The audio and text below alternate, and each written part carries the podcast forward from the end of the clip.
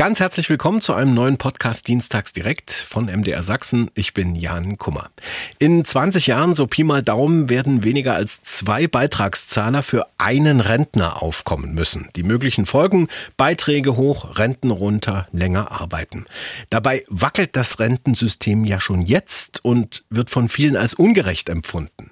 Frage also, wie können wir es besser machen und vor allem, wie können wir es retten? Wir suchen nach Antworten bei Dienstags direkt und das tun wir mit der geballten Kompetenz in Sachen Rente und zwar mit Professor Bernd Raffelhüschen, Volkswirt an der Universität Freiburg, Professor Joachim Ragnitz vom IFO-Institut in Dresden, Stefan Bratz von der Deutschen Rentenversicherung Bund, Rita Kiriasis Kluxen vom Landesverband Sachsen des Bundes der Ruheständler, Rentner und Hinterbliebenen und mit Ralf Beckert, dem Landesgeschäftsführer des Sozialverbandes VDK in Sachsen.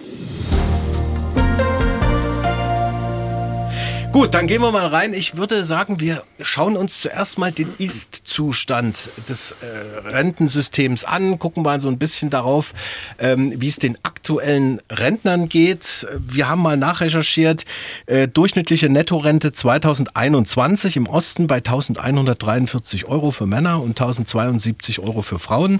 Im Westen Männer 1218 Euro netto und Frauen 809 Euro im Monat. Stimmt das so, Herr Bratz, oder haben Sie neue Zahlen? Ja, also im Grunde genommen kommt es immer darauf an, welche, welche, welche Betrachtung man nimmt. Nehme ich die Rentenzugänge, nehme ich den Rentenbestand, äh, mhm. äh, schaue ich mir die Gesamtheit aller Renten an. Äh, wir äh, schauen als Rentenversicherung tatsächlich ähm, vor allem einfach mal auf die Versicherten, die mindestens, oder auf die Rentner, die mindestens 35 Versicherungsjahre haben. Warum 35 Versicherungsjahre?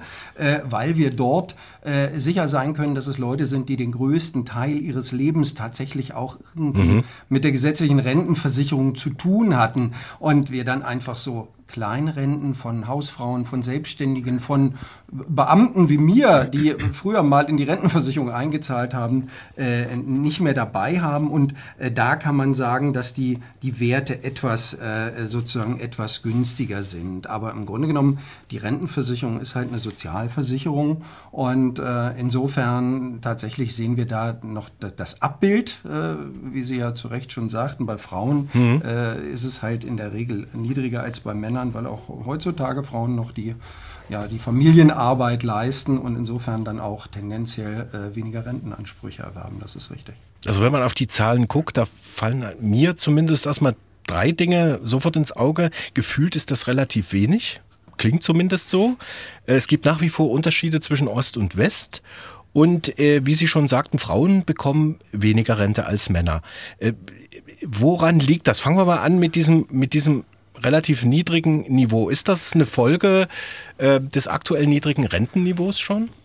Rente ist ja letzten Endes, wenn man so will, äh, ich will nicht sagen die Bilanz des, des, des Lebens, aber die Bilanz des Arbeitslebens. Das heißt, was machen wir denn als Rentenversicherung? Wir, äh, ich sag mal so, wir addieren äh, die Verdienste, die man sein Versicherungsleben erzielt hat, auf und daraus errechnen wir Rente. Bedeutet letzten Endes, das mag jetzt eine Binse sein, sozusagen, wer, ja, wer, wer ein durchgängiges Beitragsbild hat, wer immer versicherungspflichtig beschäftigt war, wer auch einen guten Lohn, gutes Gehalt bekommt, der kriegt natürlich letzten Endes mehr raus äh, äh, als jemand, äh, als jemand, der eben äh, Brüche in seiner Erwerbsbiografie hat. Und jetzt kommen wir halt wieder zu den Frauen. Das ist, äh, werden mir wahrscheinlich alle beipflichten, die mit hier in dem in der Runde sitzen. Es gibt halt immer noch ein, ein, ja, ein geschlechtliches Verdienstgap. So und das ist dann halt, das zahlt sich dann hinterher auch aus. Wir haben jetzt bei den bei den Berechnungselementen sind wir ja jetzt in der Rentenangleichung sozusagen auf der letzten finalen äh, Stufe, äh, dass sozusagen die Rentenwerte angeglichen werden.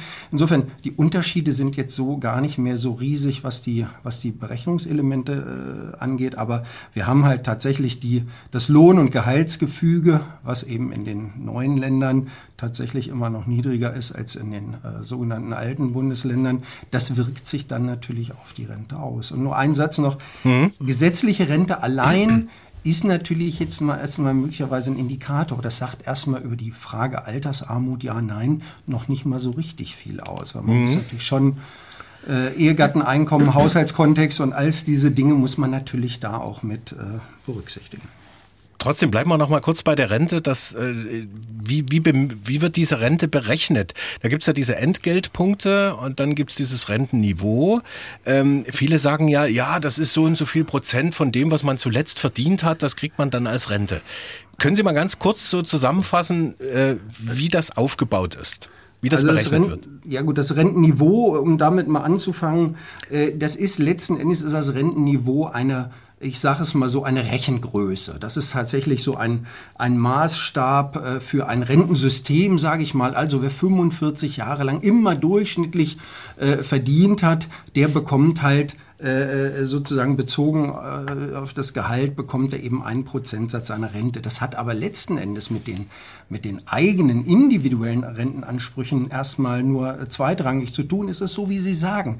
Ich schaue, wie viel habe ich verdient, in meinem Job pro Jahr. Das wird in Relation gesetzt zum äh, Durchschnittsverdienst aller äh, Versicherten und da mache ich halt wirklich, addiere ich auf Jahr für Jahr für Jahr, mache einen Strich drunter äh, und das ist dann mein individueller Rentenanspruch. Das ist dann, wenn man so will, äh, volkstümlich ein individuelles Rentenniveau, aber das hat mit dem Rentenniveau mit den 48 Prozent, äh, mhm. über die in der Politik immer gesprochen wird, erstmal gar nichts zu tun, sondern wir gucken tatsächlich hin, wie ist, das, wie ist der individuelle Verdienst im Vergleich zum Durchschnittsverdienst. Das summieren wir auf, da rechnen wir drunter. Im Grunde genommen ist das tatsächlich in der letzten Konsequenz ähm, Mathematik. Äh, aus der Sicht äh, von Wirtschaftswissenschaftlern, Herr Professor Ragnitz, ähm, wie sieht das aus Ihrer Sicht aus? Ist das äh, ja noch gerecht, was jetzt, äh, wie das System funktioniert? Naja, das Wort gerecht ist immer so ein bisschen schwierig, weil jeder was mhm. ganz anderes drunter versteht. Deswegen scheue ich mich mal, dieses Wort zu verwenden. Aber wir haben natürlich ähm, eine gesetzliche Rentenversicherung, die nach einem bestimmten Äquivalenzprinzip aufgebaut ist. Und mhm. das läuft grundsätzlich so, das, was ich an Beitragszahlungen irgendwann mal geleistet habe im Verlauf meines Erwerbslebens, bestimmt hinterher das, was ich als Rente da rauskomme. Da gibt es ein paar Ausnahmen, gibt versicherungsfremde Leistungen, alles Mögliche. Aber das, was Herr Bratz eben auch äh, beschrieben hat mit den Entgeltpunkten, das ist äh, genau die Umsetzung dieses Äquivalenzprinzips, mhm. dass man also sagt, das, was ich mal eingezahlt habe, wird irgendwie dann grob gesprochen mal verzinst, dann kriege ich irgendeine Rendite raus und das ist dann meine Rente. Und ähm, da würde ich ja mal so sagen, naja, auch wenn hm. das Rentenversicherungssystem nach der Umlagesystem, Umlageverfahren äh, konzipiert ist äh, und man mit Renditen nicht so richtig arbeiten kann, ist es schon mal gerecht, wenn man sagt, naja, ich kriege ungefähr das raus, was ich auch mal irgendwann eingezahlt habe, zuzüglich irgendwie so mhm. naja, eine gewisse Verzinsung. Da habe ich erstmal gar nichts mehr gegen. Ähm, die Probleme ergeben sich dann halt dadurch, dass halt, äh, naja, möglicherweise manche Leute zu wenig kriegen, weil sie zu wenig eingezahlt haben. Dann ist das aber ein sozialpolitisches Problem, was man lösen muss. Mhm. Ähm, kommen wir sicherlich auch noch drauf im, im Verlauf der Sendung. Und ich glaube, ein wesentlich, wesentlicher Punkt ist noch gar nicht genannt worden. Der klang einmal eben bei Herrn Bratz kurz an, nämlich äh, worüber wir bisher reden, ist ja nur die gesetzliche Rentenversicherung. Es gibt so aber eigentlich mehrere Säulen der, mhm. der, der, Altersabsicherung. Die Leute können entweder Betriebsrenten noch haben, sie können auch privat mhm. vorsorgen. All das muss man eigentlich mit da einbeziehen, um herauszukriegen, naja, wie viel kriegen die Leute denn wirklich als Rentner, als, auch als Haushalt dann auch raus. Und erst dann kann man sagen, ist das jetzt vielleicht zu wenig oder na, zu viel wird keiner sagen, aber ist das möglicherweise zu wenig, sodass man da sozialpolitisch eingreifen muss. Äh, Frau Kiriasis-Kluxen, wie ist das aus Ihrer Sicht als ähm, ähm, vom Landesverband des Bundes der Ruheständler, Rentner und Hinterbliebenen? Sie haben es ja wahrscheinlich jetzt mit, mit den Leuten zu tun, die jetzt in Rente sind. Ähm, wie empfinden die ihre Rente jetzt mal in der Summe? Gesetzliche Betriebsrente, wenn es sowas überhaupt gab. Der, Im Osten ist das ja immer noch so ein bisschen Sonderfall. Äh, mit welchen ja, Meinungen, Ansichten sind Sie da konfrontiert? Wenn ich über meinen Verband spreche, muss ich sagen, dass ich mit unseren Mitgliedern ein Bild entwickeln kann, das ein doppeltes Bild ist oder ein, ein Bild, was sich aus zwei Hälften zusammensetzt. Wir haben auf der einen Seite die Zufriedenheit mit der gesetzlichen Rente, wie die Menschen sich das erarbeitet haben. Die große Zahl der Mitglieder kommt aus dem öffentlichen Dienst mhm. und da gibt es ja eine gewisse Sicherheit. Das ist mit der Wirtschaft nicht zu vergleichen. Und im zweiten Bild stellen sich äh, Mitglieder dar, die eine gefühlte Ungerechtigkeit empfinden, weil 17 äh, Berufsgruppen mit mhm. der Wende vergessen worden sind. Und die hatten Sie vorhin schon, Sie hatten es mit Zusatzrente bezeichnet, die Anerkennung der Berechnung der Zusatzrenten. Da gehört noch sehr, sehr viel mehr dazu.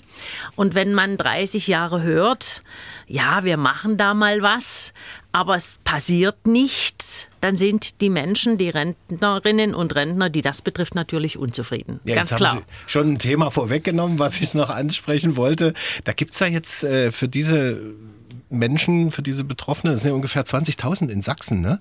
ähm, diese Härtefallfonds für Ostrentner der da angedacht ja. ist. 500 Millionen Euro, ne, ab 2024 Einmalzahlung vom Bund, 2500 Euro.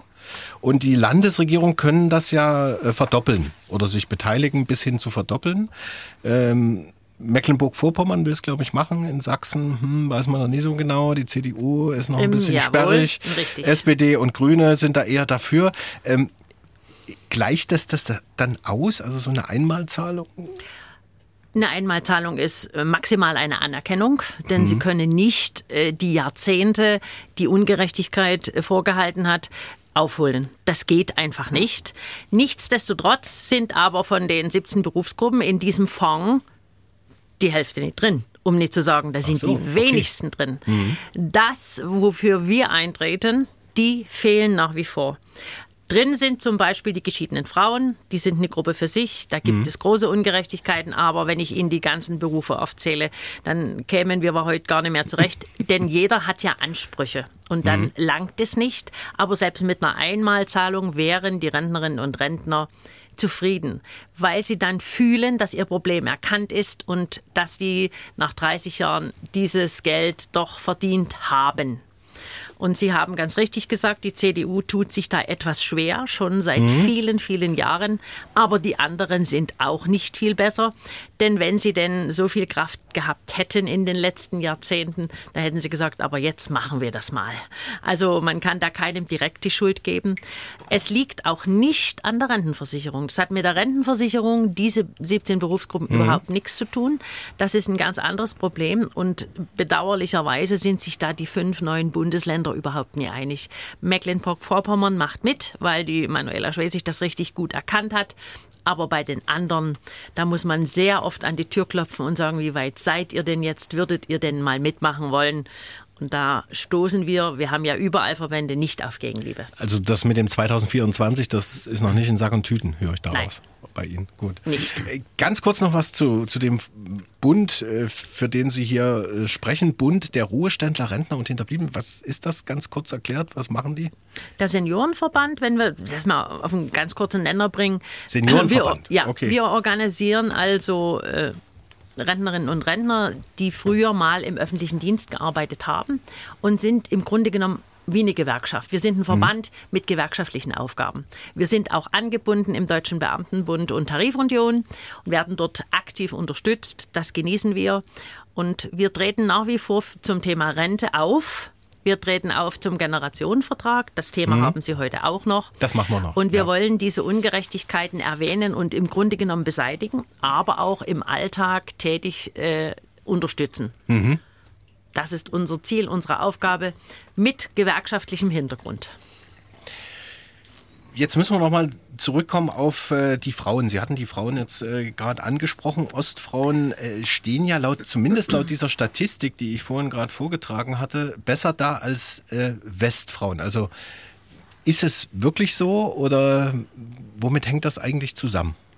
Ja, ich sage noch mal kurz, eine, ich schmeiße. Herr Bartz, ja. Ich, ich, wollte, weiß nicht, ob die Frage an mich ging. Ich fühle mich gleich angesprochen. Ja, ja gerne. Ähm, fühle mich gleich angesprochen. Also ich habe jetzt mal noch mal eine äh, relativ aktuelle Zahl da, damit wir noch mal äh, über was reden können. Ja. Tatsächlich Bruttorenten. Äh, Männer in Sachsen äh, komme ich auf 1499 Euro und bei Frauen in Sachsen 1235 Euro. Das Brutto. sind Bruttowerte tatsächlich, mhm. genau. Das heißt, da ist dann äh, Krankenpflegeversicherung noch nicht abgezogen und gegebenenfalls Steuern auch noch nicht. Na gut, jetzt ganz aktuell ist es tatsächlich so, und da werden wir möglicherweise alle beipflichten, wenn wir jetzt so die Gesamtheit der Rentnerinnen und Rentner betrachten, haben wir natürlich noch, ähm, ich sag mal, Auswirkungen ähm, des, auch des, ich sag mal, der, der, der, der, des Systems in der ehemaligen DDR. Also das mhm. heißt, da gab es in der Regel Vollbeschäftigung, da gab es kaum bis gar keine Arbeitslosigkeit. Da waren ja ähm, bestimmte äh, Dinge, die, äh, die bestimmte Dinge, die im Westen dann gang und gäbe waren. Im, im, im Westen hatten wir ja, sag mal, die Hausfrauen-Ehe.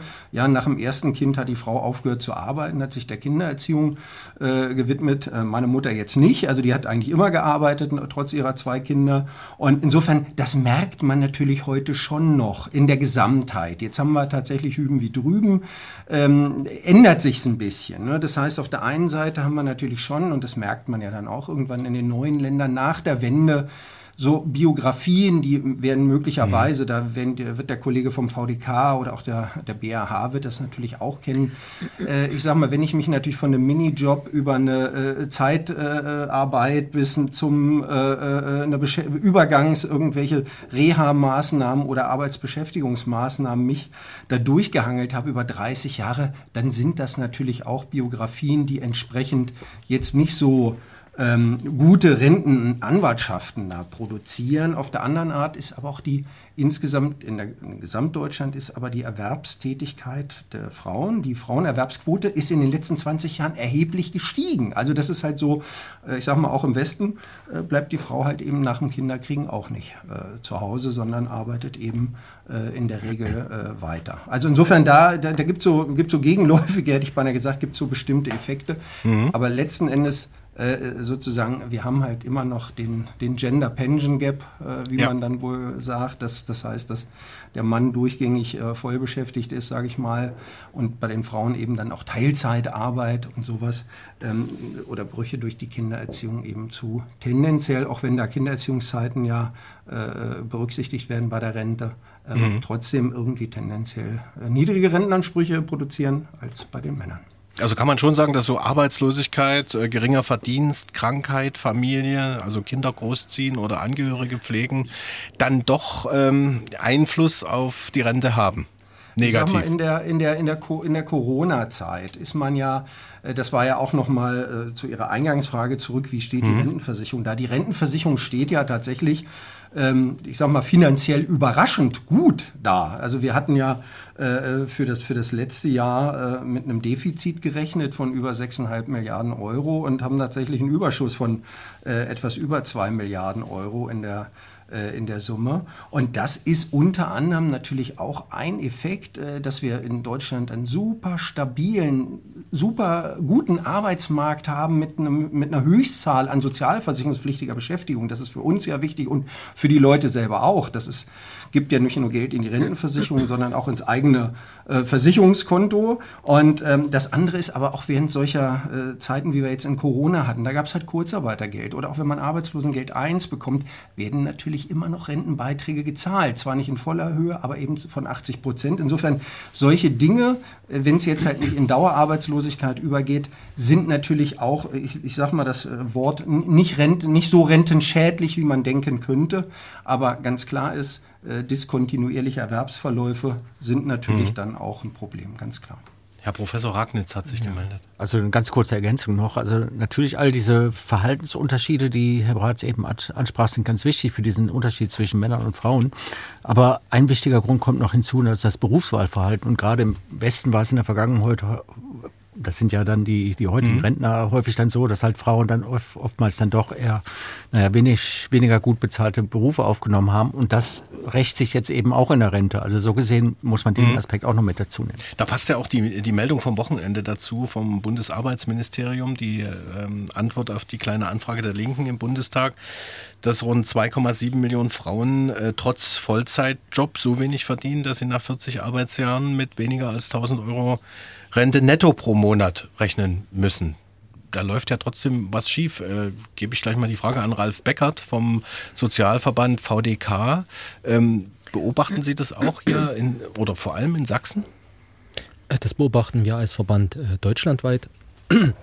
Insbesondere ähm, in den neuen Bundesländern, das hatten ja schon die Vorredner ähm, gesagt, dass ähm, entsprechend der Systembruch nach 90 ähm, schon ähm, auch dazu geführt hat, dass Unsicherheiten auch ähm, in den neuen Ländern äh, zugenommen haben bei Frauen, was jetzt ähm, Berufswahl betrifft ähm, und dergleichen mehr. Und wir haben natürlich eine Situation an der Stelle, dass Frauen heute ähm, tendenziell, also die Zahlen der deutschen Rentenversicherung hat 1070 Euro Bruttorente beziehen im Monat. Aber das ist nicht das Klientel, was wir im Verband vornehmlich in unseren Beratungen wahrnehmen, mhm. die äh, Probleme haben mit unserem jetzigen System. Das sind nämlich diejenigen, die aus gesundheitlichen Gründen mhm. nicht bis zur Regelaltersrente arbeiten können. Und das hatten Sie äh, eingangs ähm, so nicht erwähnt. Ich möchte es aber hier mit reinbringen.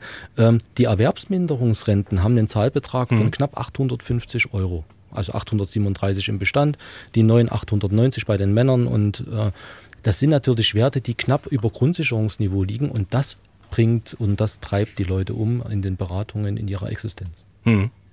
Ähm, die Situation aktuell, Inflation, Preissteigerung, Energiepreise und sowas, die hat ja die Lage der Rentner, vor allen Dingen derjenigen, die wahrscheinlich wenig Rente haben, nochmal verschärft. Die jüngste Umfrage, MDR fragt, zum Thema Not in der Nähe hat gezeigt, ähm, Inflation hat bei 61 Prozent der Teilnehmer zur Verschlechterung des Lebensstandards geführt. 64 Prozent sorgen sich zudem vor einer weiteren Verschlechterung.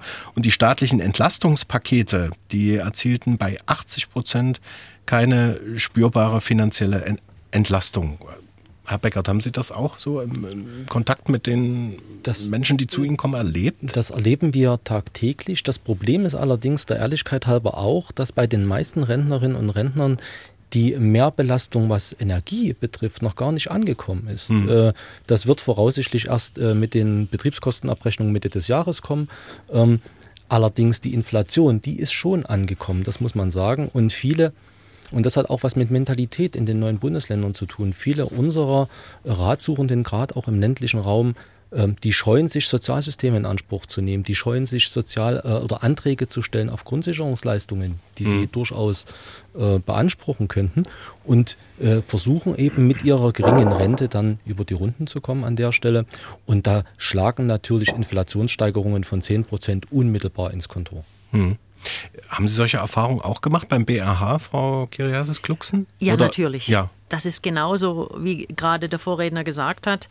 Die Energieabrechnungen sind zum Teil noch nicht erfolgt. Das fehlt also noch. Da mhm. war diese Zuwendung im Dezember natürlich sehr willkommen. Und oftmals, das muss man auch ehrlicherweise sagen, haben die Rentnerinnen und Rentner das mal verwendet für das Weihnachtsfest, um die Enkel zu unterstützen. Aber das böse Erwachen kommt ja dann mhm. eventuell noch. Man macht sich Sorgen und man weiß das. Aber die Generationen, die gerade zu unserer Mitgliedschaft gehören, die sind an Sparen gewöhnt. Die haben ja zum Teil nach dem Zweiten Weltkrieg bis in die 50er, 60er Jahre Sparen gelernt. Und denen ist das in Fleisch und Blut übergegangen. Sie sind schon der Meinung, das kriegen wir noch in den Griff. Hm. Aber wenn das noch ein Jahr weitergeht oder auch noch zwei Jahre, also eine Dauerlösung wird, dann ist es nicht mehr so ohne weiteres in den Griff zu kriegen. Dann sind nämlich auch die Spar Ersparnisse aufgebraucht hm. für diese Notfälle, in dem Falle Energieabrechnung oder aber auch Inflation, die ja in der Höhe wirklich kaum zu toppen war. Und äh, jetzt äh, werden wir mal einen um seine Einschätzung bitten, der gern so als Rentenpapst tituliert wird. Professor Bernd Raffelhüschen. Sie sind jetzt noch gar nicht zu Wort gekommen. Es tut mir jetzt eigentlich ein bisschen leid. Ähm, aber wenn Sie jetzt äh, das alles gehört haben, was wir hier äh, besprochen hatten in der letzten knappen halben Stunde, ähm, welche Meinung haben Sie aktuell zu unserem Rentensystem und äh, ja, zu dem immer noch bestehenden oder der immer noch bestehenden Kluft Ost und West? Ja, sagen wir so, Herr Kummer, äh, das sehe ich ein bisschen differenzierter alles in allem. Also lassen Sie uns erstmal ganz kurz mhm. nochmal auf das, was der Herr Bratz gesagt hat, eingehen. Ich will es mal überspitzen. Er hat äh, völlig recht und ich will da auch nichts anderes sagen. Aber die Rente ist ein Lebensleistungsprinzip. Das heißt auf gut Deutsch, sie friert die Lebensleistung ein. Wenn ich durchschnittlich im Leben bezahlt habe für die Rente, dann bekomme ich am Ende des Lebens auch die Durchschnittsrente. Mhm. Und wer doppelt so viel bezahlt hat wie der Durchschnittsmensch, der kriegt die doppelte Durchschnittsrente. Und wer die Hälfte dessen bezahlt hat, was der Durchschnitt bezahlt hat, der kriegt dann halt nur die Hälfte des Durchschnitts. Und das ist, das ist die Form von Gerechtigkeit, in Anführungsstrichen setze ich mhm. das mal, weil Kollege Ragnitz hat da völlig recht. Von Gerechtigkeit will ich nicht reden. Das ist ein, ein, ein Wieselwort, äh, das kein Mensch wirklich definieren kann. Äh, mhm. darüber braucht man nicht reden. Also nochmal. Äh, Lebensleistung, das ist das, äh, was wir haben. So, und da hatten wir natürlich äh, ähm, noch ein paar Aus Namen gesetzt, die uns nicht besonders schmeckten aus der wissenschaftlichen Sicht her etc., äh, die äh, sehr stark versicherungsfremde Leistungen sind, die man vom Steuerzahler hätte bezahlen lassen müssen und nicht von der gesetzlichen Rentenversicherung etc. Also, aber das ist schon mal das grundsätzliche Prinzip. So, und das ist eigentlich eine sehr gute mhm. Geschichte. Wir haben eine hohe, hohe, sagen wir mal, Lebensleistungsgebundenheit der, der Rente. So, äh, äh, und das gilt für jeden. Das gilt auch für die ehemaligen DDR-Einzahlungen, denn das ist ja auch so eine Mehr, die da immer wieder erzählt wird. Wir haben im Osten wie im Westen ein Umlageverfahren gehabt. Wir haben nie irgendwie Kapital angesammelt oder so etwas, weder Ost noch West. Wir hatten ein anders organisiertes Umlageverfahren in mhm. Ostdeutschland mhm. als in Westdeutschland, aber es war dieselbe Form, äh, eine Umlage. So, und insofern hat auch kein ostdeutscher Rentner in die Rentenkassen der Westdeutschen gegriffen, denn ich kann keine leere Kasse plündern. Das geht nicht äh, definitorisch. Also ganz im Gegenteil. Die Ostdeutschen waren eigentlich für uns Westdeutsche eine Verjüngung und damit für die Rentenversicherung eigentlich von, von der Altersstruktur her etwas Gutes. So, äh, insofern, äh, äh das war alles äh, äh, also eigentlich der Status quo. Und jetzt kommt das, was jetzt in der letzten halben Stunde immer wieder betont wurde. Das sind alles Ausnahmegeschichten, das sind alles Randerscheinungen. Nochmal, äh, äh wenn da äh, 17 Berufsgruppen eben halt anders behandelt werden als die westdeutschen Äquivalente, ja gut, äh, äh wir haben eine Menge äh, Menschen anders behandelt im Wiedervereinigungsprozess. Ähm, ähm, dennoch muss man sagen, unterm Strich hat die gesetzliche Rentenversicherung in Ostdeutschland auch eine sehr, sehr gute Leistung mhm. eigentlich hingelegt. Denn Sie müssen sich einfach vorstellen, Sie, wir reden ja ständig von Altersarmut. Ähm, da, da, da wäre ich mal immer vorsichtig, gerade in Sachsen. Also wir haben äh, äh, im Durchschnitt Deutschlands eine Armutswahrscheinlichkeit von etwa knapp 7,5 Prozent. Äh, wir haben eine Armutswahrscheinlichkeit unter Rentnern, die ist noch nicht mal halb so groß. Das heißt, äh, es gibt keine Altersgruppe, die weniger von Armut bedroht ist als die Rentner.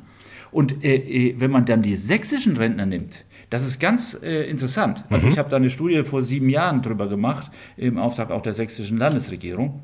Die Altersarmutswahrscheinlichkeit in Sachsen ist nur halb so groß wie die minimale Armutswahrscheinlichkeit im gesamten äh, deutschen Gebiet. Ähm, äh, das heißt auf gut Deutsch, die hohe Frauenrente in Sachsen äh, macht im Prinzip eine sehr, sehr äh, geringe Armutswahrscheinlichkeit in diesem Bundesland, mit die geringste, die wir überhaupt in den Bundesländern äh, insgesamt in Deutschland haben. Und deshalb kommt mir das Jammern, dass da die ganze Zeit jetzt die letzten 30 Minuten da so vorgetragen worden ist, doch etwas komisch vor. Also nochmal, die Rente hat einen guten Job gemacht. Äh, äh die, andere Frage ist, wie das in Zukunft sein wird. Da werden Sie da, sicherlich nachher noch Genau, da reden wir auf alle Fälle noch drüber. Ja. Machen, aber im Status quo mhm. sollte man mit dem Jammern mal endlich aufhören. Äh, das ist ein, ein guter Job gewesen, der gesetzlichen Rentenversicherung. Da muss ich jetzt allerdings das Wort jetzt nochmal an Herrn Beckert geben. Ähm, ist es wirklich so, dass die Rentner hier zu viel jammern oder? Nein, ich glaube, äh, Herr Ravischen geht ähm, von einer Studie, die er ja selber gesagt hat, vor sieben Jahren gemacht hat, äh, davon aus, da hat er ja auch recht, von vor sieben Jahren. Äh, und wir haben aber eine Situation, dass äh, diejenigen, die neu in das Rentensystem hineinkommen, eben nicht mehr die Bestandsrenten haben wie von vor sieben Jahren oder von vor zehn Jahren und wie von vor 15 Jahren. Das heißt, äh, die älteren Rentner haben nicht das Armutsrisiko, aber die neuen Rentner haben zunehmend ein Armutsrisiko. Ähm, und insofern ähm, stimmt es nicht ganz, was Herr Raffelischen hier an der Stelle sagt. Hängt das möglicherweise auch damit zusammen, dass im Osten vielmals äh, die Möglichkeit zur privaten Absicherung gefehlt hat, beziehungsweise auch das Immobilienvermögen, um sozusagen sich ja fürs Alter was zur Seite zu legen, Herr Professor Raffelhüschen? Äh, sagen wir mal so, das ist vielleicht einer der Gründe, aber ähm, ein ganz entscheidender Grund, hm, und da hat der Bäcker auch wiederum recht, ist eigentlich das, was jetzt im Rentenübergang passiert. Mhm. Ähm, der Wiedervereinigungsvertrag hat bestimmte DDR-Beschäftigungszeiten sehr, sehr komfortabel ausgestattet. Äh, man konnte da also äh, leichter Entgeltpunkte bekommen. Äh, und das war so eine Art äh, Wiedervereinigungs-Upscaling, was wir da betrieben haben. Das hat ähm, damals ähm, äh, den Verhandlungen dann eben halt entsprechend für manche Jahre in DDR-Beschäftigung zwei, drei Entgeltpunkte gebraucht und gebracht für Durchschnittsbeschäftigung. Das war also sehr, sehr gut. Und äh, diese DDR-Beschäftigungszeiten haben natürlich diejenigen, die jetzt in Zukunft eintreten werden, eben nicht. So, und äh, deshalb kann mhm. es sein, was Herr Becker sagt, dass das jetzt äh, in, in, in, den sieben Jahren sich verändert hat. Ich glaube aber nicht so großartig. In Zukunft wird das mehr äh, durchdrücken. Da bin ich mir auch ziemlich sicher. Aber dennoch, äh, wir sind durch die hohen Frauenerwerbsquoten im Osten von Altersarmut weit, weit weniger bedroht als in Westdeutschland. Denn nochmal, Altersarmut ist die Altersarmut, sie ist weiblich äh, äh, in Gro. Hm. Also vor allem im Westen. Ja. Hm.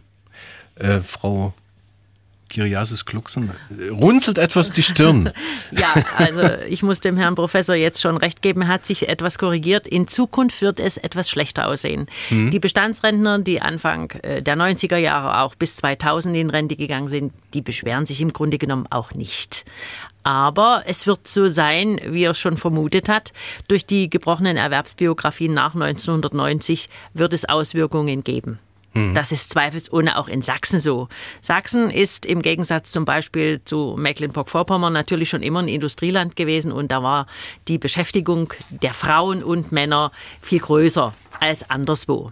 Das ist ein riesengroßer Vorteil. Das mhm. heißt aber nicht, dass Sachsen sich gänzlich ausgliedert, sondern Sachsen wird sich genau anpassen, wenn wir auch im Moment noch besser dastehen. Das ist eine Frage der Zeit. Hm. Und wenn wir so wollen, nach Recherchen 1,1 Millionen Menschen, Rentnerinnen und Rentner, die gerade so über der Grundsicherung sind, ob die nun auskömmlich gut leben können, das wage ich zu bezweifeln. Also jetzt schon über der Grundsicherung? Na klar, hm. gerade so Grundsicherungen, die dann, naja, hm. sicherlich weiter sparen und rechnen müssen, wie sie das schon viele, viele Jahre gemacht haben. Jetzt muss man aber auch sehen, also äh, wir reden hier über die Rentenansprüche der Leute und mhm. definieren Altersarmut vermutlich dann so irgendwie, naja, sehr geringe Rentenansprüche. Aber die Leute kriegen ja eben dann die Grundsicherung. Jetzt kann man darüber streiten, ob die Grundsicherung Reicht. ausreichend mhm. ist. Ne? Okay, das ist dann aber eine, eine Frage, die davon abge gekoppelt werden muss, weil Grundsicherung und äh, jetzt Bürgergeld oder Hartz IV früher, das ist ja, ja. praktisch das Gleiche. Ne? Also dann wäre die Frage zu stellen, ob man welches Mindestniveau man an, an sozialer Absicherung dann in Deutschland haben will. Was ja ne? wieder so ein sozialpolitisches Thema ja, genau. ist dann. Ne? Ich meine, das stimmt schon. Und ich meine, dann kommt natürlich darüber hinaus noch die Frage, die Sie jetzt schon zweimal gestellt haben, die wir alle irgendwie um, umschifft haben. Ja, natürlich ist es so, dass halt die Vermögen im Osten viel geringer sind. Ja. In der DDR konnte nichts oder konnte man sparen, hat es aber typischerweise nicht, weil kein Anreiz bestand.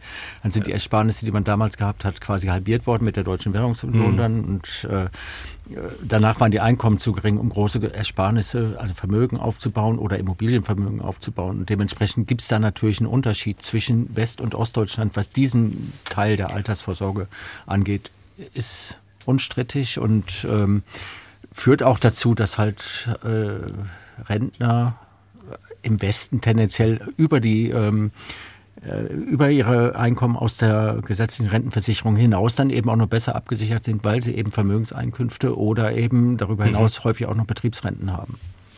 Äh, Rente ist ein Riesenthema, bei dem die Leute immer gern äh, viel schreiben und telefonieren. Deswegen müsste jetzt mein Kollege Stefan Wiegand da sein. Ah, er ist schon ins Studio geschlichen. Ja, gar nie gesehen. Ich bin noch sehr klein. Ja, ja. Und schmal. Stefan, äh, was haben unsere Hörer geschrieben, gefragt, kommentiert, gepostet? Ein paar Dinge, die wir äh, bereits in der Sendung angesprochen haben, die sind natürlich mhm. jetzt am Telefon und in den Mails beziehungsweise per WhatsApp-Nachricht bei uns eingegangen. Aber ich finde die trotzdem noch recht interessant, um darüber nochmal nachzudenken und das nochmal in die Diskussion mit einzuführen. Beispielsweise äh, wurde gesagt, Renten sind auch ein Teil der Finanzierung einer ganzen Familie. Das ist hier in der Runde schon so ein bisschen mit angeklungen.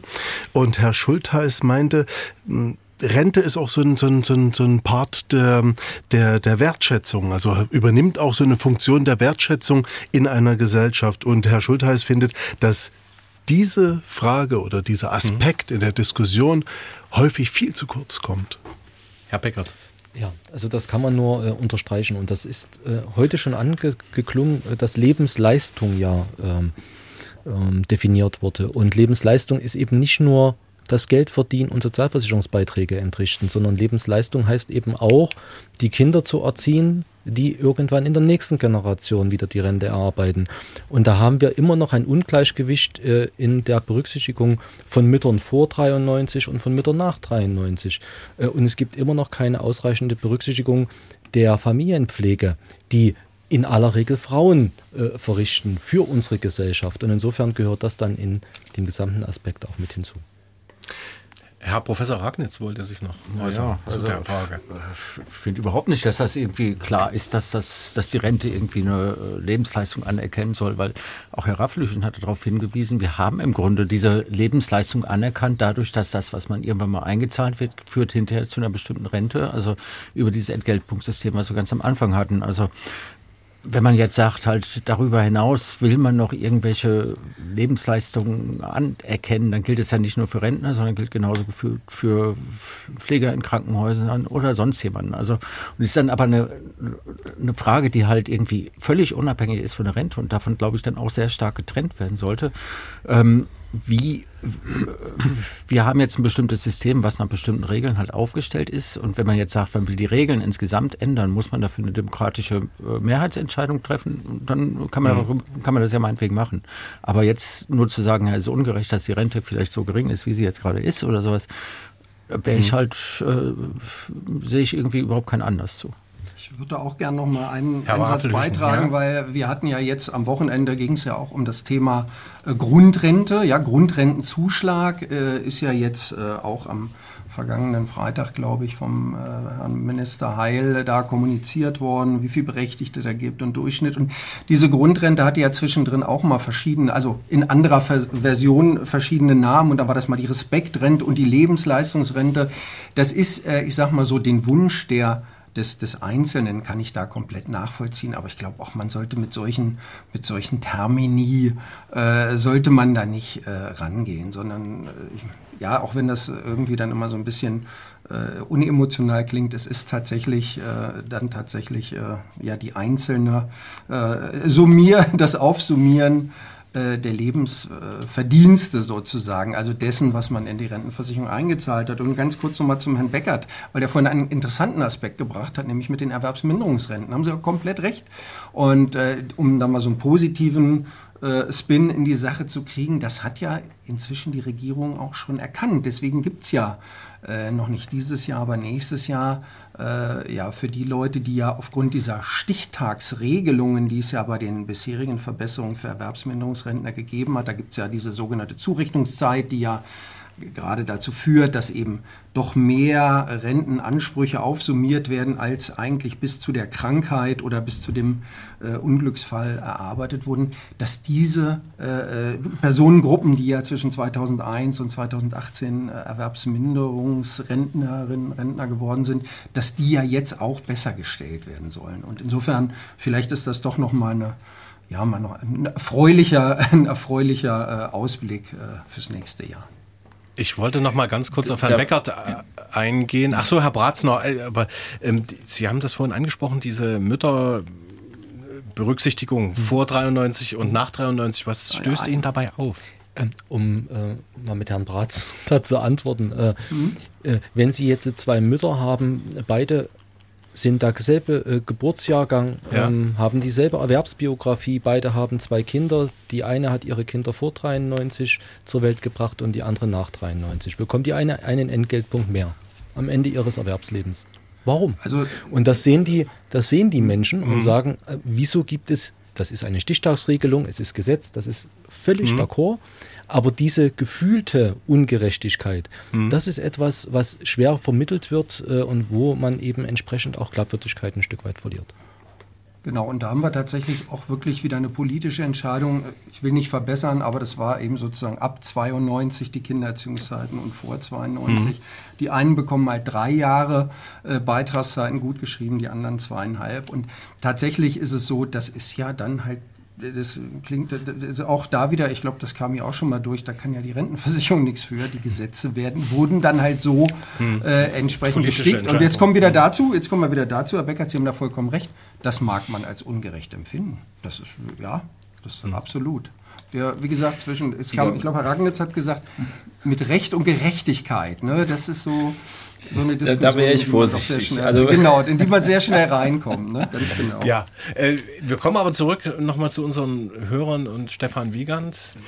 Ein ganz wesentlicher Punkt in der Diskussion, ich habe mir doch einige Biografien so angehört am Telefon, war Rente und Pflege. Beispielsweise Frau Rösner meinte, bin ich dann eigentlich mittellos, wenn ich mich in Pflege begeben muss. Sie selbst hat mir erklärt, dass sie kurz vorm Renteneintrittsalter steht und dass sie halt im Bekanntenkreis einige Leute hat, die gepflegt werden müssen, dass das ein finanzieller Aufwand ist und dass das im Prinzip quasi alle Ersparnisse und alles flüssige Finanzmittel ähm, frisst. Und sie hat ein bisschen Sorge davor, dass man dann halt wenig für sich noch entscheiden kann, weil einfach der, der Bewegungsspielraum übersichtlich wird oder ganz geschlossen ist.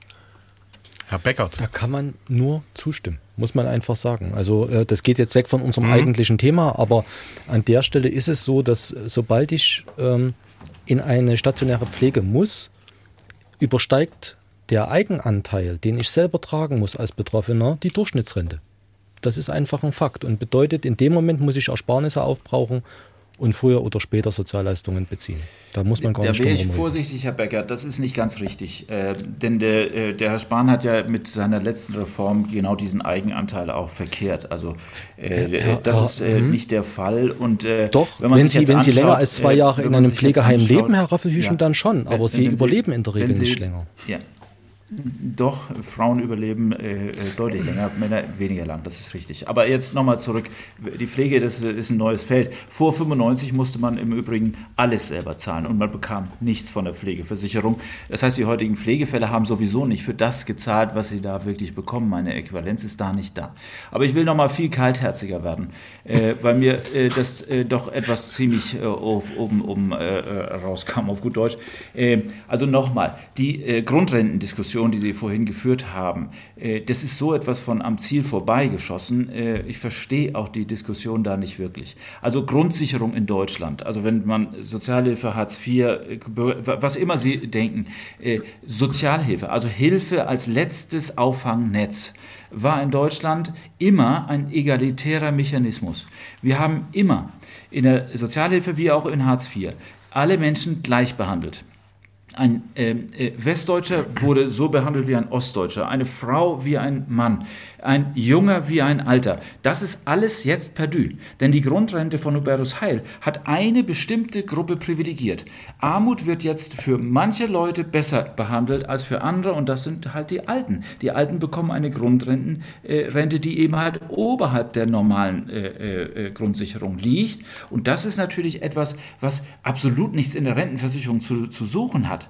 Äh, äh, selbst wenn man es wollte, müsste man das wirklich aus Steuermitteln finanzieren. Denn nochmal, die Rente ist nicht dafür da, Armutsbekämpfung zu machen. Die Rente ist auch nicht dafür da, irgendwie spezifische Berufsgruppen nochmal mit einem Plus zu, äh, auszustatten. Das ist blinder Populismus, der die Rentenversicherung immer wieder überstrapaziert hat, weil sie hat so viele Aufgaben im Moment zu erledigen, die mit ihrer eigentlichen Aufgabe nichts zu tun haben und äh, müssen das aus Beiträgen finanzieren. Was natürlich völlig absurd ist. Denn wenn Sie Armutsbekämpfung beispielsweise über die Rentenversicherung finanzieren, dann glauben Sie daran, daran, dass das vielleicht richtig ist. Mag ja sein. Aber es kann nicht richtig sein, dass Beamte und Selbstständige an Armutsbekämpfung nicht beteiligt werden. Und genau deshalb muss das raus aus der Rente. Sie hat, das hat da nichts zu suchen. Äh, äh, und ist wirklich tatsächlich nichts anderes als Wahlkampfgeschenk im populistischen Sinne äh, völlig daneben gegriffen. Und das müssen wir auch alles zurückführen wieder, denn die Fehler von Hubertus Heil sind, sagen wir mal, eine Legende inzwischen.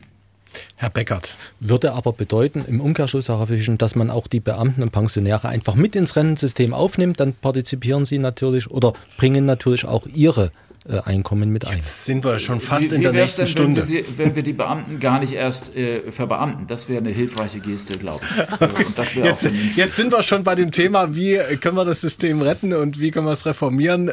In diesem Jahr wird es erstmal mehr Menschen in Rente geben, gehen als volljährig werden. Und in einigen Landkreisen ist es so, dass mehr Menschen mit Pflegestufe 1 leben als Einwohner unter 30 Jahren. Willkommen in der alten Rentenrepublik sozusagen. Herr Professor Raffelhüschen, wie lange funktioniert unser aktuelles Rentensystem unter diesen Prämissen noch? Na, es, es funktioniert weiterhin, äh, das gibt es überhaupt keine Frage, aber es wird natürlich äh, der Gestaltungsbedarf da sein, äh, es so Demografie festzumachen, das System, dass wir da durchgehen können. Und die aber, Frage der Demografiefestigkeit äh, ist letztlich eine Frage, wie wir eben halt mit dem Rentenzugangsalter umgehen, wie wir mit den Beiträgen umgehen und wie wir mit dem Leistungsniveau umgehen. Ähm, das wird eben halt adjust, zu adjustieren sein. Aber das ist etwas, was wir seit 30 oder 40 Jahren schon gesagt haben. Wir hätten schon längst reagieren können, haben ja auch schon massiv reagiert. Aber äh, im Grunde genommen haben wir die letzten, sagen wir, 20 Jahre ziemlich verschlafen, ja. Aber äh, letztendlich basiert das ja alles auf einem Generationenvertrag, ne? der jetzt nicht unterschrieben ist, aber so die gedankliche Grundlage bildet. Wie, wie funktioniert der eigentlich konkret und, und warum hat man sich darauf geeinigt, äh, Herr Raffelhüschen? Na, der Generationenvertrag ist letztlich das Umlageverfahren, das da besagt, dass wir alles das, was wir an Beiträgen in diesem Jahr einnehmen, dann in diesem Jahr auch an Renten ausschütten, im Wesentlichen jedenfalls. Wir, mhm. wir fahren also ohne Reserven, wir leben von der Hand in den Mund. Äh, das ist nichts Dummes äh, zu tun. Also Basisversorgung in der Alterssicherung taugt es sehr gut. Ähm, äh, ist es natürlich aber davon abhängig, wie viele sind jung und wie viele sind alt. Und äh, das hat sich halt verschoben, denn wir haben mit den Babyboomern ähm, äh, im westdeutschen Raum seit, sagen wir mal, äh, Anfang der 70er Jahre äh, quasi äh, bei weitem nicht mehr die Kinder, die wir brauchten, um irgendwo äh, mal so ein mhm. System mhm. stabil zu halten über die Zeit. Sie im Osten haben etwas später da reagiert, äh, weil sie äh, zwischenzeitlich eben halt die Wohnungsvergabe nach Kinderzahl gestaltet haben äh, und somit noch ein paar Kinder kamen. Aber äh, spätestens seit der Wiedervereinigung ist Ostdeutschland auch demografisch gesehen quasi derselbe mhm. Rohrkrepierer, den die Westdeutschen darstellen. Ja, aber wie gesagt, Sie haben es ja angesprochen, Mathe lässt sich jetzt nicht unbedingt austricksen. Heute haben wir knapp zwei Erwerbstätige für einen Rentner. Äh, in zehn Jahren werden es so anderthalb sein. 1960 waren es noch sechs. Also äh, wenn, ja. so wie der Generationenvertrag oder das Rentensystem jetzt funktioniert, müsste es ja dann implodieren. Na, das nicht. Man, man, man muss es dann adjustieren. Also mhm. nochmal, es gibt Na gut, wenn man es nicht reformieren würde. Ähm, wenn man es nicht reformieren würde, dann kommt darauf an, was man gesetzlich sozusagen als Maßstab hat. Äh, sagen wir mal, bis Norbert Blüm war der gesetzliche Maßstab ganz klar. Äh, wenn das Leistungsniveau nicht finanzierbar war, mhm. dann wurden eben halt die Beiträge erhöht. Äh, so sind wir eigentlich immer gefahren.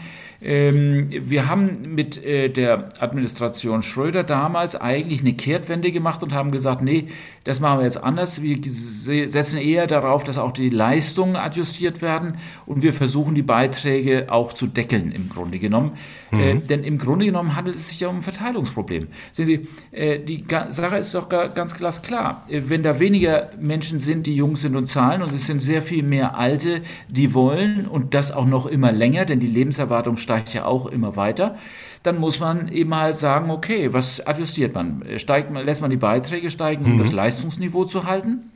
Oder äh, lässt, hält man die Beiträge stand, äh, im, im, konstant, um im Prinzip dann äh, die Jungen zu bedienen und äh, ähm, die Alten würden dann natürlich entsprechend ein sinktes Leistungsniveau haben. Das ist sozusagen die, dieser Trade-off, der sich jetzt äh, gestaltet, wenn man das gesetzliche Rentenzugangsalter zunächst mal konstant hält. Mhm. So, und damit haben Sie mit dem dritten äh, Adjustierungsmechanismus, mit dem Rentenzugangsalter natürlich noch eine Möglichkeit gegenzusteuern. Und jetzt ist die Frage, nicht der Gerechtigkeit zwischen Generationen, weil wie gesagt, an Gerechtigkeit glauben wir nicht, weil wir können das nicht füllen. Aber wir können, äh, sagen wir mal, Gleichbehandlung von Generationen, das können wir statistisch sogar messen. Und da sind wir im Prinzip als Wissenschaftler, Herr Rangels wird mir das bestimmt unterschreiben gleich, relativ klar unterwegs. Wir sagen, wir wollen Gleichbehandlung äh, von Jung und Alt. Also auf gut Deutsch, wir wollen beispielsweise das Rentenzugangsalter an die Lebenserwartung anpassen so wie wir das in Skandinavien ja schon längst getan haben. Äh, und zwar deshalb, weil dann jede Generation für ein Jahr Rentenbezugszeit die gleichen Anzahl an Beitragsjahren geleistet hat. Es ist also eine Gleichbehandlung. Wenn man diese Gleichbehandlung will, dann muss man die Rente mit 68 oder 69 bis 2050 oder 60 unterschreiben. Das ist dann die logische Konsequenz für den Fall, dass man Gleichbehandlung von Generationen als gerecht empfindet. Und genau dasselbe äh, gilt auch für den zweiten Trade-off. Also wenn man äh, will, dass wir gleich behandeln die Generation, also wenn man, sagen wir mal, die Großväter mit 20 Prozent Rentenbeitrag knapp und die Väter mit 20 Prozent Rentenbeitrag knapp durchs Leben hat laufen lassen äh, und man will, dass seine Kinder auch mit einem Fünftel sozusagen die Alten bedienen, dann ist man dafür, die Beiträge einzufrieren und äh, letztlich die Leistungen anzupassen. Ähm, das ist ebenfalls eine Gleichbehandlung und sie ist generationengerecht. Und sie ist nicht nur generationengerecht, sondern sie ist auch verursachergerecht. Denn sehen Sie, die wenigen Beitragszahler, also unsere wenigen Kinder, können ja nichts dafür, dass sie wenige sind sondern das ist eher den Eltern anzulasten, dass sie weniger Kinder in die Welt gesetzt haben. O hm. Oder sollen die Kinder äh, es äh, ausbaden? Äh, das ist die Kernfrage. Und das ist die Frage der Verteilung zwischen diesen Generationen. Da ist meine Haltung ganz klar. Die Babyboomer haben es verbockt, also müssen dies auch auslöffeln. Sie müssen mit einem sinkenden Leistungsniveau rechnen und damit hat sich das.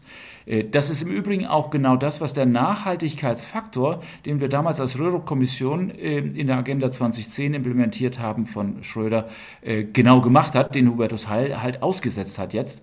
Dieser Nachhaltigkeitsfaktor ist das Schweizer Beitragsprimat oder das Defined Benefit, äh, Defined Contribution System in der BAV. Das ist das, was wir wirklich adressiert haben. Gleichbehandlung von Generationen. Mhm. Und die müssen wir wieder äh, einfordern, äh, weil sonst wird der Generationenvertrag gekündigt, und zwar von unseren Kindern. Durch Verbeamtung, durch Auswanderung, durch irgendwas, was letztlich sie ähm, äh, versuchen werden, um aus der Sozialversicherungspflicht her herauszukommen. Aber der Nachhaltigkeitsfaktor ist doch schon wieder eingesetzt worden. Vielleicht kann uns da Herr Bratz. Äh, Nein. Nein, das stimmt nicht. Nein, das, das war der nicht? Nachholfaktor. Ah, okay. Sie verwechseln Gut. den Nachholfaktor mit Nach dem Nachhaltigkeitsfaktor. Alles klar. So viele Faktoren Nachhol hier in der Runde. ja. Ja. Ähm, noch eine andere Frage. Also Sie sprechen sich jetzt äh, dafür aus, wenn ich das richtig verstanden habe, äh, eher länger arbeiten als äh, das, äh, als die Beiträge zu erhöhen. Also die Beiträge dürfen auf keinen Fall erhöht werden. Nochmal. Die liegen ja schon bei 18,2 Prozent jetzt, ne? Um es ganz deutlich zu sagen. 18,6. Unseren, mhm. Kindern, unseren Kindern können wir doch nicht 24, 25 oder 26 Prozent Beitragssatz aufs Auge drücken mhm. und denen dann sagen, das liegt daran, dass wir so viele sind und ihr so wenig seid. Mhm. Denn äh, äh, dass die Kinder der Babyboomer so wenig sind, ist von den Babyboomern zu vertreten. Sie sind der Verursacher des Problems, das sie ja selbst darstellen. Okay. Also so, und deshalb müssen wir ganz glasklar hier auf, das, auf die Konstanz der Beiträge hinaus. Die Haltelinie muss also eine einfache sein, nur auf die Beiträge. Und dann müssen wir natürlich das Rentenzugangsalter adjustieren. Mhm. Und wie gesagt, wenn wir Generationen gleich behandeln wollen, dann müssen wir bei steigender Lebenserwartung natürlich das Rentenzugangsalter nach oben schrauben, weil es kann ja nicht sein, dass jeden Tag, den man länger lebt im Leben, äh, zu, zu einem Tag längerem Rentenbezugs wird. Äh, dann würde man ja letztlich das Verhältnis von Rentenbezugszeit zu Beitragszahlzeit mhm. völlig ad absurdum führen. Herr Professor Ragnitz, unterschreiben Sie das jetzt? Ja, doch. Im Großen und Ganzen sehe ich es genauso, wie Herr Raffelschüchen es jetzt gerade ähm, geschildert hat. ähm, man äh, könnte vielleicht noch hinzufügen. Ich meine, die Bundesregierung geht dann teilweise in die Richtung, naja, wir wollen halt das Rentenniveau stabilisieren, bei diesen mhm. berühmten 48 Prozent und den Beitragssatz nach Möglichkeit bei 20 Prozent stabilisieren. Das alles finanzieren wir mhm. dann über Steuerzuschüsse. Ähm, was, Wird ja jetzt schon gemacht. Ja, äh, klar. Und ja. das würde ja noch weiter steigen. Und ich meine, da muss man dann auch ganz klar sagen, nee, die Steuern zahlen dann ja letzten Endes auch die erwerbsfähige Generation, zumindest im Wesentlichen. Und das heißt, äh, das ist dann auch Augenwischerei. Da wird ja auch die gleiche Generation nochmal besteuert. Und das heißt, das unterstreicht nochmal das, was Herr Raffelüchen eben gesagt hat. Ähm, und ich halte es für sehr problematisch, dass die Bundesregierung in eine ganz andere Richtung geht, indem sie sagt, das Rentenniveau soll stabilisiert werden bei 48 Prozent und mhm. das würde dann dazu führen, dass die Beitragssätze tatsächlich bis auf, äh, was haben wir ausgerechnet, ich glaube 25 Prozent bis 2050 steigen müssen. Also irgendwie äh, kann man nicht machen. Ne? Gut, höheres Renteneintrittsalter, das ist ja auch so eine Sache das klappt ja wahrscheinlich nicht für alle. Also da wird ja dann der berühmte Dachdecker immer zitiert, der dann mit irgendwie 67 jetzt äh, ähm, oder vielleicht dann 70 noch auf dem Dach steht. Also Herr Beckert, wie sehen Sie es? genau das ist das Problem. Wir haben sicherlich Berufsgruppen, die können auch bis 70 arbeiten. Ne? Ähm, unser ältester äh, Abgeordneter im Bundestag ist noch weit drüber.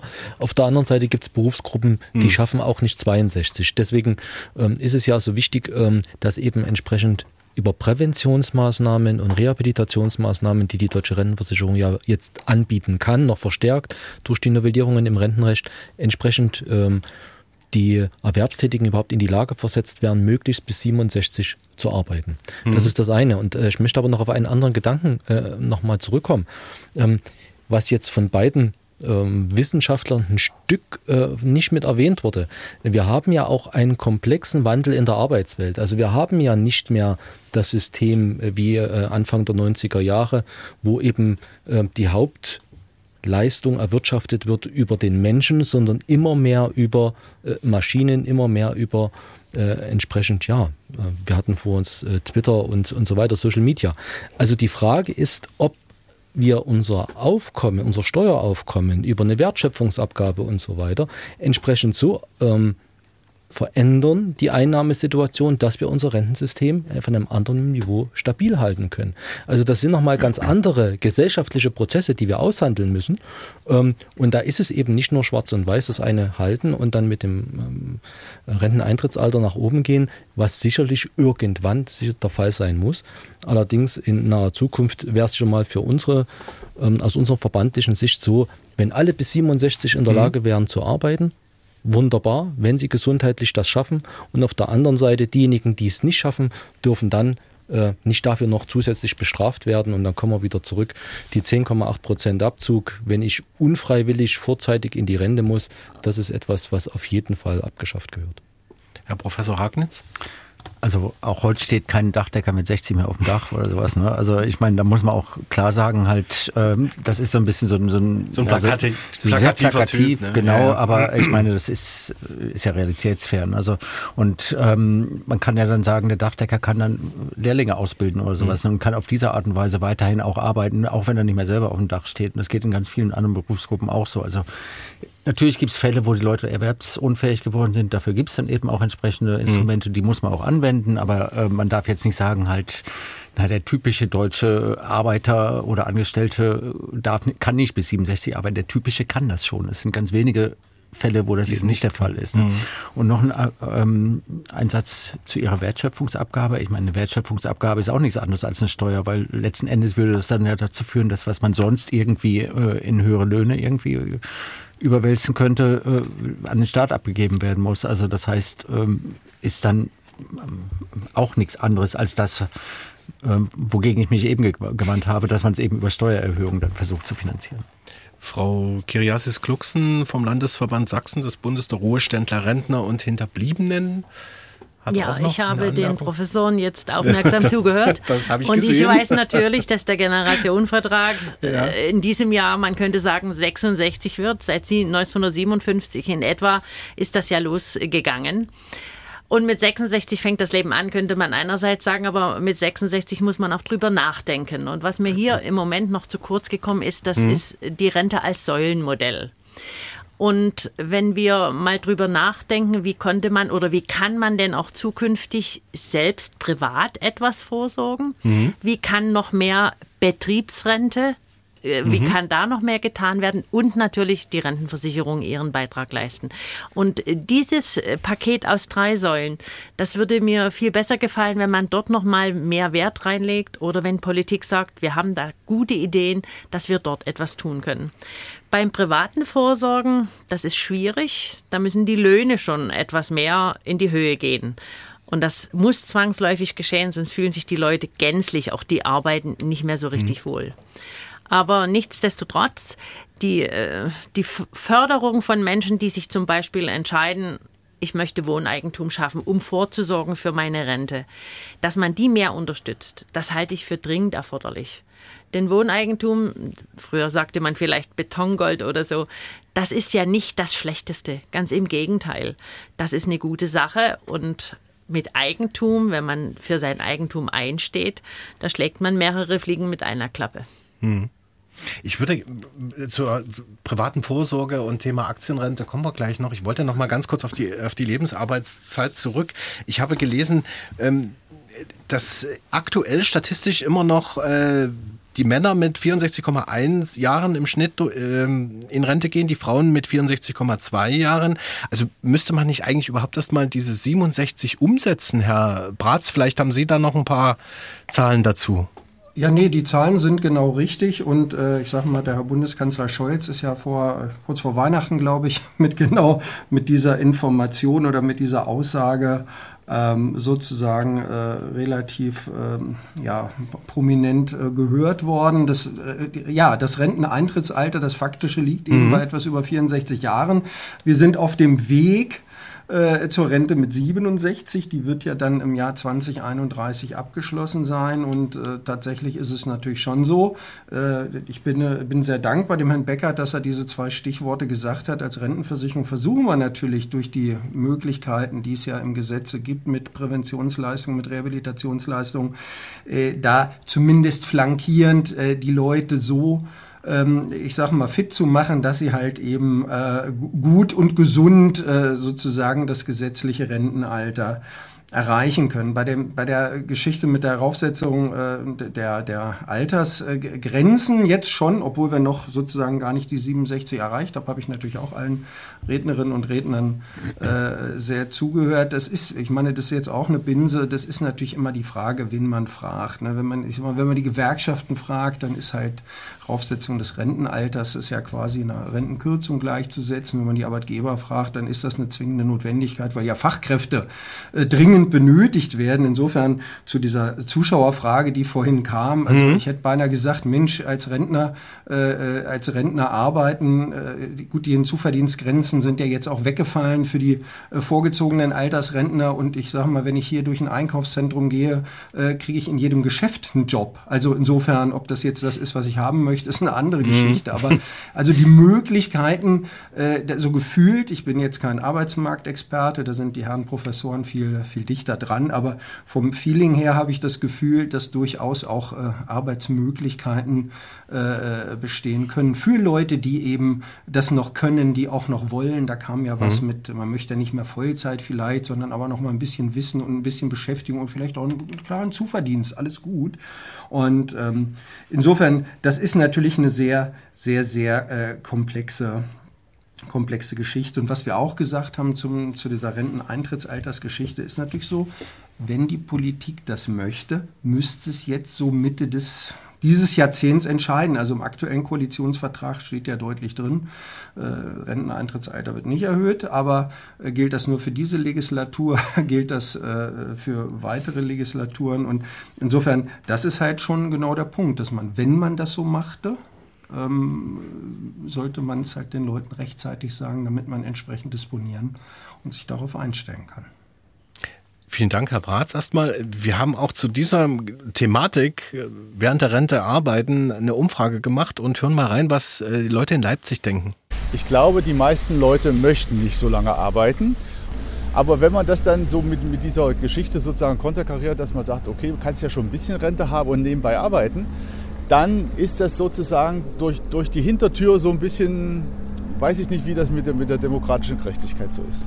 Ich finde es nicht gut. Also ich glaube, es müsste erlaubt sein, natürlich als Rentner dazu zu arbeiten, aber man sollte ähm, nicht, nicht solche Twitter-Jobs prinzipiell machen. Also es sollte glatt begrenzt sein und jetzt nicht in ein Arbeitsverhältnis ausarten. Ich bin seit 1.1. Rentnerin, bin vorzeitig in Rente gegangen, jetzt mit 63, habe zwar 11,4 11 Abzüge, aber das nehme ich gerne in Kauf.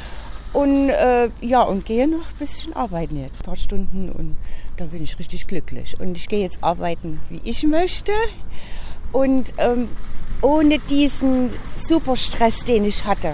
Also Rente mit 67, da wir alle älter werden und auch länger gesund bleiben, könnte man darüber nachdenken. Und ich könnte mir auch vorstellen, tatsächlich weniger, also kürzer zu arbeiten, wenn ich dann mir einen Job suchen könnte, der im Alter noch irgendwie gerecht ist. Also das wäre möglich. Ich kann mir vorstellen, eher in Rente zu gehen und dann vielleicht, wenn es die Gesundheit zulässt, noch zu, zu arbeiten nebenbei. Es gibt ja leichte Tätigkeiten, die man dann, wenn es der Arbeitsmarkt zulässt. Stimmen aus Leipzig waren das zum Thema Arbeiten äh, während der Rente oder vielleicht auch ein bisschen früher in Rente gehen mit Abschlägen und dann nebenbei noch so ein bisschen was machen. Also auch beim Rentner muss wahrscheinlich so langsam die Work-Life-Balance äh, stimmen. Ähm, Herr Professor Raffelhüschen, eine Frage. Diese Rente mit 63, die es mal gab, war das ein Fehler? Ja, komplett. Das muss man ganz klar sagen. Ähm, die abschlagsfreie Rente mit 63 hat ja im Prinzip nichts anderes gemacht, als zu, den Leuten zu sagen, wenn sie 45 Jahre gearbeitet haben, dann würden sie, wenn sie früher in Rente gehen, mit, der, mit keinen Abschlägen in Rente gehen. Diese Abschläge von 0,3 Prozent pro Monat oder den 3,6 pro Jahr äh, nehmen wir ja deshalb, äh, weil wir dann im Barwert letztlich, in einem Auszahlungsstrom, eine Gleichheit haben. Das heißt auf gut Deutsch, wer zwei Jahre früher geht oder ein Jahr früher geht, lebt ja auch ein oder zwei Jahre länger in Rente. Ich meine, das war offensichtlich unserer Arbeitsministerin damals nicht bekannt. Mhm. Versicherungsmathematisch ist das ziemlich klar und auch jedem klar. Dann aber noch ein äh, Wermutstropfen, unsere Abschläge von 0,3 Prozent. Äh, ich meine, es gibt eine heftige Diskussion in der Wissenschaft, aber es gibt keinen Wissenschaftler, der sagt, dass 0,3 Prozent versicherungsmathematisch fair sind. Äh, wir müssen mindestens auf 0,4 Prozent pro Monat, also auf dann 4,8 Prozent pro Jahr. Das haben wir in Skandinavien bereits schon längst gemacht. In Deutschland steht das noch aus.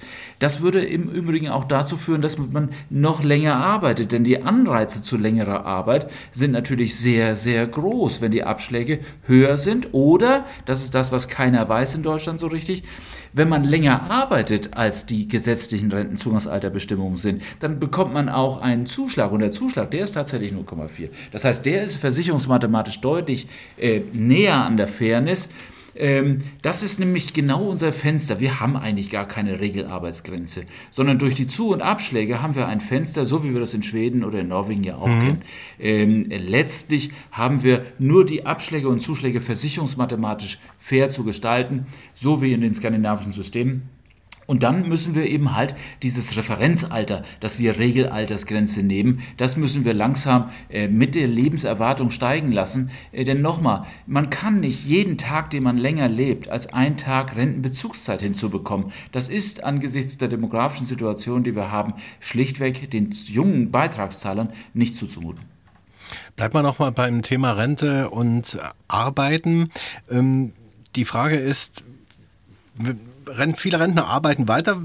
Wie viel Lust ist da dabei und wie viel pure Not oder Notwendigkeit, weil es nicht reicht, Frau Kiriasis also, vielleicht aus Ihrer Sicht? Also bei den einen, das wird äh, auch in Gruppen geteilt sein, denke ich. Einige gehen, weil sie vielleicht zu Hause sich nicht fühlen. Ich komme ja aus dem Lehrerbereich. Mhm. Es gehen sehr viele Kolleginnen und Kollegen weiterarbeiten auf Honorarbasis, also stundenweise. Einmal, weil sie sich noch den Schülern verbunden fühlen oder aber auch, weil sie sagen, was soll ich den lieben langen Tag zu Hause machen? Da gehe ich noch. Mitunter ist die Partnerin oder der Partner auch noch nicht im Rentenalter, sodass man sich ergänzt. Und bei den anderen ist es sicherlich eine Not. Das mhm. heißt, sie haben ganz bestimmte Ansprüche, die möchten sie, die haben sie sich äh, geschaffen in ihrem Leben und dann ist die Rente vielleicht etwas kleiner und dann möchten sie gern diese Ansprüche, kulturelle Ansprüche weiter hegen und pflegen. Und da gehen Leute noch arbeiten. Mhm. In der Privatwirtschaft weiß ich, dass mitunter die Senioren immer noch kommen, schlicht und ergreifend, weil sie dem kleinen Unternehmen helfen wollen. Und das mhm. kann ich gut verstehen. Und weil das kleine Unternehmen wahrscheinlich auch ohne, ohne Facharbeiter, die hm. eben fehlen, Fachkräfte, hm. die fehlen an vielen Enden, nie vorwärts kommt, dann gehen die Senioren noch mit, die irgendwann mal Firmengründer waren und schon übergeben haben, aber dennoch da sind. Da sind wir ja auch bei so einem Thema, ähm, kann man jetzt überleiten, Hunderttausende Zuwanderer sozialversicherungspflichtig beschäftigen. Wäre das auch eine Lösung fürs Rentensystem, Herr Ragnitz, oder ist das eher illusorisch sowas? Na, man muss ein bisschen Acht geben. Also kurzfristig ist natürlich so, äh, die Zuwanderer, die herkommen, die hier beschäftigt werden, das sind zusätzliche Beitragszahler, stabilisiert die Renteneinnahmen, aber das Geld ist dann ja auch weg. Und äh, die ganzen Zuwanderer, die jetzt hier herkommen, mhm. werden ja auch älter und irgendwann haben sie selber Rentenansprüche und äh, im Grunde verschiebt man damit nur die Problemlagen. Also es äh, heißt also kurzfristig ja, sicher, ist gut. Mhm. Muss man sich die Frage stellen, woher man die ganzen Zuwanderer kriegen soll, die man eigentlich bräuchte, um den Arbeitsmarkt zu stabilisieren, aber das ist ein anderes Thema. Aber ähm, letzten Endes äh, ist es eben nur eine, eine Herauszögern der Probleme in der Rentenversicherung und wir bräuchten dann immer wieder neue Zuwanderer und das dann immer in, in, in höheren Mengen. Und das Gleiche gilt eben auch für alle anderen Vorschläge, die so darauf hinlaufen, jetzt einfach mehr Beitragszahler zu generieren. Also die Selbstständigen, die Beamten in die Ja, Rentenversicherung zu, springen, Mhm. zu bringen, äh, ist genau das gleiche Problem. Äh, kurzfristig stabilisiert das eben die Einnahmen. Das führt dann aber auch dazu, dass die Rentenausgaben insgesamt steigen, weil das äh, Rentenniveau, zumindest nach der derzeitigen Rentenanpassungsformel, ist gekoppelt ähm, über bestimmte Mechanismen dann eben äh, tendenziell auch an die Einnahmen. Und das führt dann eben dazu, ähm, dass halt das Geld, was da zusätzlich eingezahlt wird, alles wieder ausgegeben wird Mhm. und irgendwann sch- gehen die Beamten in Rente, gehen die äh, Selbstständigen in Rente, die Zuwanderer in Rente und dann haben wir das gleiche Problem, vor dem wir jetzt in 2030 stehen, einfach in 2050 nochmal. Aber Herr Professor Raffelhüschen hat ja auch schon vorhin angedeutet, dass man möglichst nicht so viel verbeamten sollte. Äh, ich glaube, das äh, kann am besten Herr Raffelhüschen selber was dazu sagen. Es spricht natürlich einiges dafür. Ja, also es ist jetzt keine Rettungsaktion für die Rentenversicherung. Das ist nämlich das genau, was immer missverstanden wird in der Bevölkerung. Also der Rentenversicherung äh, nützt es im Barwert wenig bis, äh, naja, bis ja, vielleicht ein bisschen. Ähm, aber es ist natürlich eine Rettungsaktion für Ihren Landeshaushalt. Denn Sie müssen sich einfach vorstellen, äh, in den Landeshaushalten, und die meisten Beamte sind eben halt Landesbeamte, äh, schlagen die Beitra die äh, Pensionslasten und die Beihilfelasten und die hinterbliebenen Lasten inzwischen so stark durch, äh, dass im Grunde alles das, was wir an Zinsersparnis hatten, jetzt in die Pensionslasten gegangen ist. Äh, und das wird natürlich jetzt schwierig. Also nochmal, die Frage der Verbeamtung ist keine Rettungsaktion für die Rentenversicherung.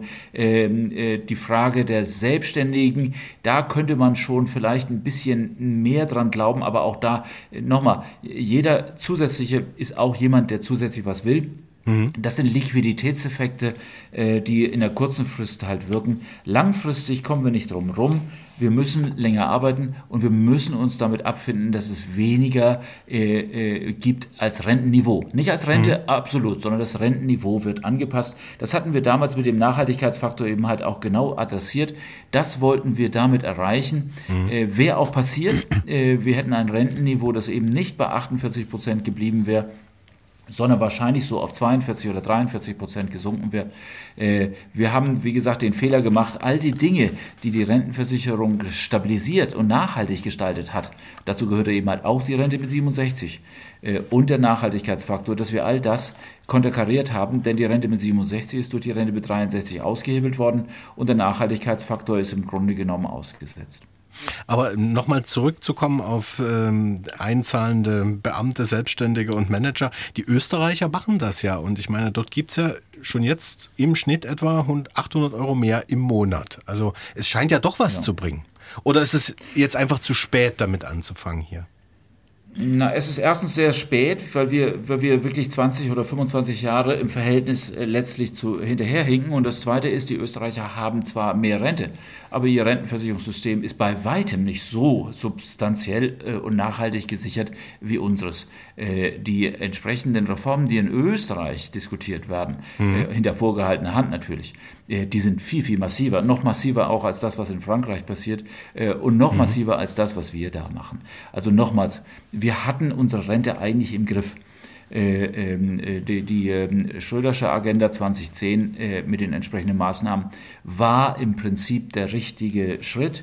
Ähm, es fehlte wenig und dann kamen all die Rückschritte, die äh, damals mit der Rentengarantie von Arbeitsminister Scholz, mit der Rente mit 63 von Arbeitsminister Nahles und auch mit den unheilvollen Fehlern von Hubertus Heil, nämlich der Grundrente oder all den ganzen Fehlern, die dann entsprechend provoziert worden sind, äh, passiert ist. Also nochmal, äh, äh, wir schaffen es. Der Punkt ist natürlich der, eine Lebensstandardsicherung, die ist angesichts der demografischen Situation durch die Rentenversicherung nicht mehr zu gewährleisten. Steht aber auch auf jedem Rentenversicherungsbescheid drauf, man muss auf eine Kombination von äh, betrieblicher Altersvorsorge, privat ersetzender Altersvorsorge und Rentenversicherung setzen. Man kann nicht mehr auf einem Bein stehen, denn das eine Bein hat nicht mehr äh, die Funktionalität, weil einfach schlichtweg die Kinder und damit die Beitragszahler nicht in die Welt gesetzt worden sind. Und Kinder, die sie die letzten 30 oder 40 Jahre nicht in die Welt gesetzt haben, die kriegen sie halt nicht wieder rein.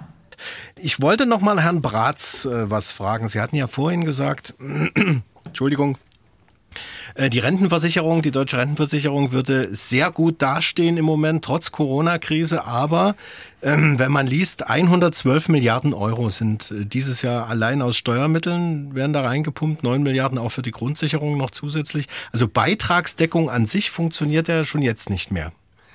Ja, das ist äh, auch immer eine sehr interessante Diskussion. Also insofern, es gibt, und vorhin, ich glaube, der ähm, äh, Herr Ragnitz hat es schon vorhin gesagt, es gibt ja äh, die sogenannten Versicherungsfremden, sagte man früher, heute nicht beitragsgedeckten Leistungen, äh, die die Rentenversicherung erbringt, die einfach äh, keinen Beitrags, äh, sozusagen keine Beitragsleistung entgegen haben.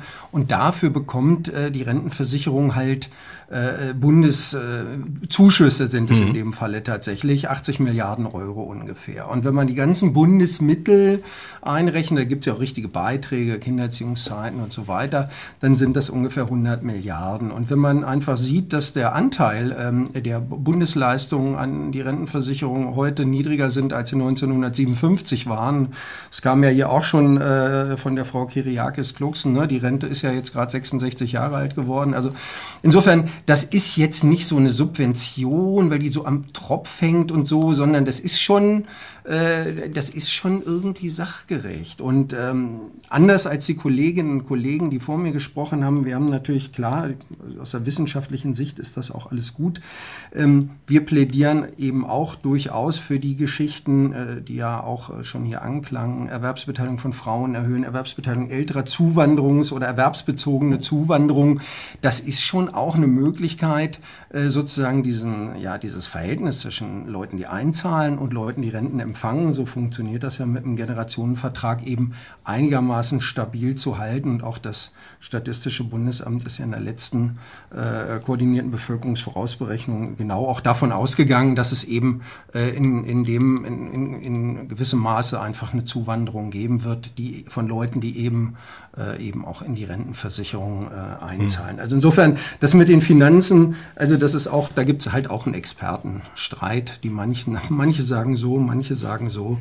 Und äh, insofern, ja, aber wie gesagt, das nochmal zur Erläuterung der Bundesmittel und Bundeszuschüsse. Kommen wir jetzt mal zu dem Thema ähm, mehrere Säulen Altersvorsorge. Es geht ja jetzt auch, zumindest hat ähm, die, will es die Bundesregierung angehen. Ähm, Stichwort Kapital, Kapitaldeckung. 2023 äh, soll es erstmals staatlich geförderte Aktienrente äh, eingeführt werden. 10 Milliarden Euro sind dafür geplant. Ist das eine gute Idee, Herr Professor Ragnitz? Oder ist das also, auch zu spät oder ein Tropfen auf dem heißen Stein? Also wenn man das vor 20 Jahren gemacht hätte, hätte ich ja gesagt, okay, bringt was. Ne? Aber ja. wenn man jetzt einmal 10 Milliarden einführt, äh, ist das, wie Sie sagten, Tropfen auf den heißen Stein. Man müsste also jedes Jahr wieder 10 Milliarden oder noch mehr da irgendwie in so einen Topf reintun, um da irgendeinen Effekt zu kriegen.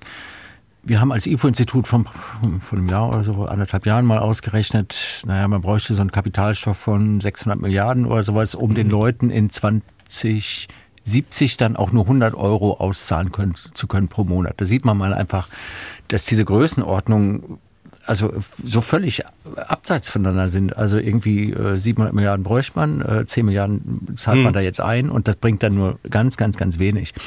Ähm, ich meine, das klingt jetzt erstmal toll, 10 Milliarden, aber ähm, letzten Endes muss man das ja, sollen die ja schuldenfinanziert werden. Das heißt, man, die, die, der Ertrag, den man hat, ergibt sich ja einfach nur aus dem Unterschied zwischen, der, zwischen den Zinsen, die man zahlen muss, mhm. und der Rendite, die dieser Aktien, Aktienfonds erbringt. Und das ist verschwindend gering. Für die Stabilisierung der Rentenversicherung in 2035, wo wir die großen Probleme haben, bringt das 0, nix. Also so gesehen ist es auch ein bisschen naja, äh, fühlt man sich auf den Arm genommen, wenn da gesagt wird, auf diese Art und Weise will man jetzt die Rente, Rentenprobleme in den 30er Jahren irgendwie lösen. Das geht nicht. Also man müsste viel mehr investieren sozusagen. Man müsste viel, viel mehr investieren und mhm. man hätte eigentlich viel, viel früher anfangen müssen. Jetzt ist eigentlich so ein ganz ungünstiger Zeitpunkt. Also mhm. die Renten, also diese, diese, diese, der Altenkoeffizient steigt ab jetzt so massiv an. Das heißt, jetzt ist dieses große Problem da. Ab 2040, wenn die geburtenstarken Jahrgänge allmählich wieder wegsterben, wird das Problem ja nicht mehr so groß sein. Also aber dann äh, kann man erst irgendwelche äh, Zahlungen aus diesem Fonds tatsächlich dann erwarten. Mhm. Herr Professor Raffelhüschen, wie stehen Sie zum Thema Aktienrente? Äh, das deckt sich völlig mit der Einschätzung von hm. Kollegen Ragnitz. Also nochmal, wenn ich äh, jetzt Schulden aufnehme, um Aktien zu kaufen äh, und dann darauf zu bauen, dass da eine hohe Rendite in den nächsten 10 Jahren oder 15 Jahren läuft, das erinnert mich ein bisschen so an die, an die Hausfrau, die 1927 Schulden aufgenommen hat, um Aktien zu kaufen und dann irgendwann auf die, aufs Maul gefallen ist, auf gut Deutsch. Äh, also nochmal, äh, schuldenfinanzierte Aktienrente ist sowieso Unfug.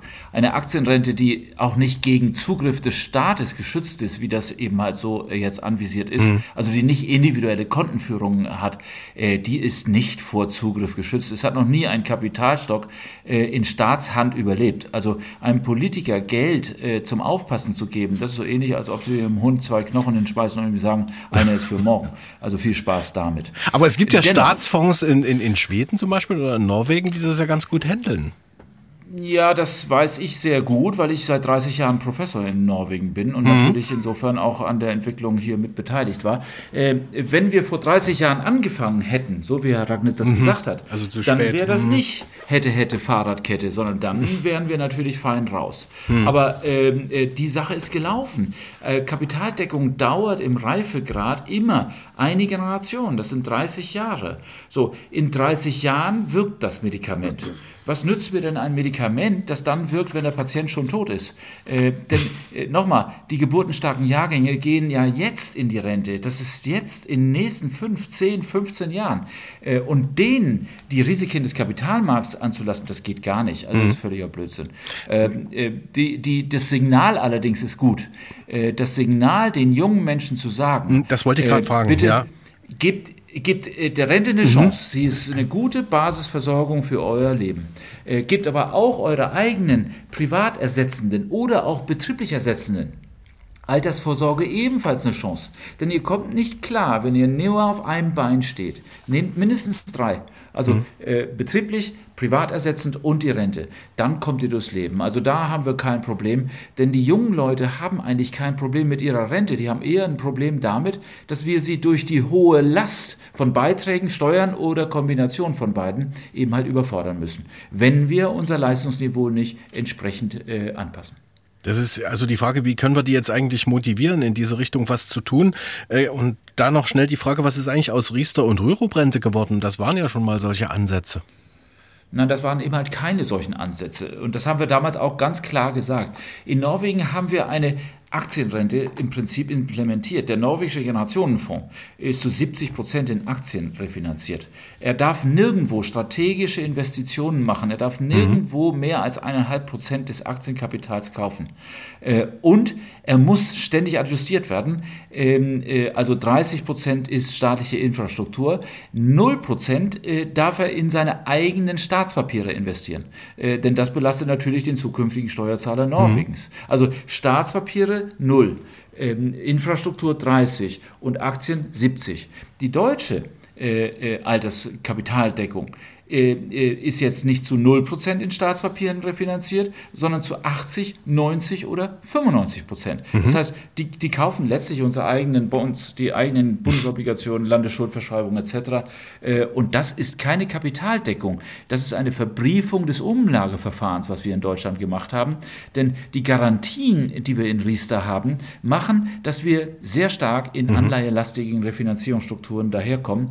Pensionskassen, versicherungsförmliche Fonds, Formen der betrieblichen Altersvorsorge sind ähnlich refinanziert und haben natürlich durch die Nullzinspolitik im Prinzip jetzt massive Probleme, weil sie können damit natürlich nicht wirklich Kapitaldeckung dann äh, bedienen. Das haben wir ganz anders in Schweden, ganz anders in Norwegen, ganz anders in Dänemark, ganz anders in den Niederlanden und auch ganz anders auch in den USA äh, entsprechend gemacht.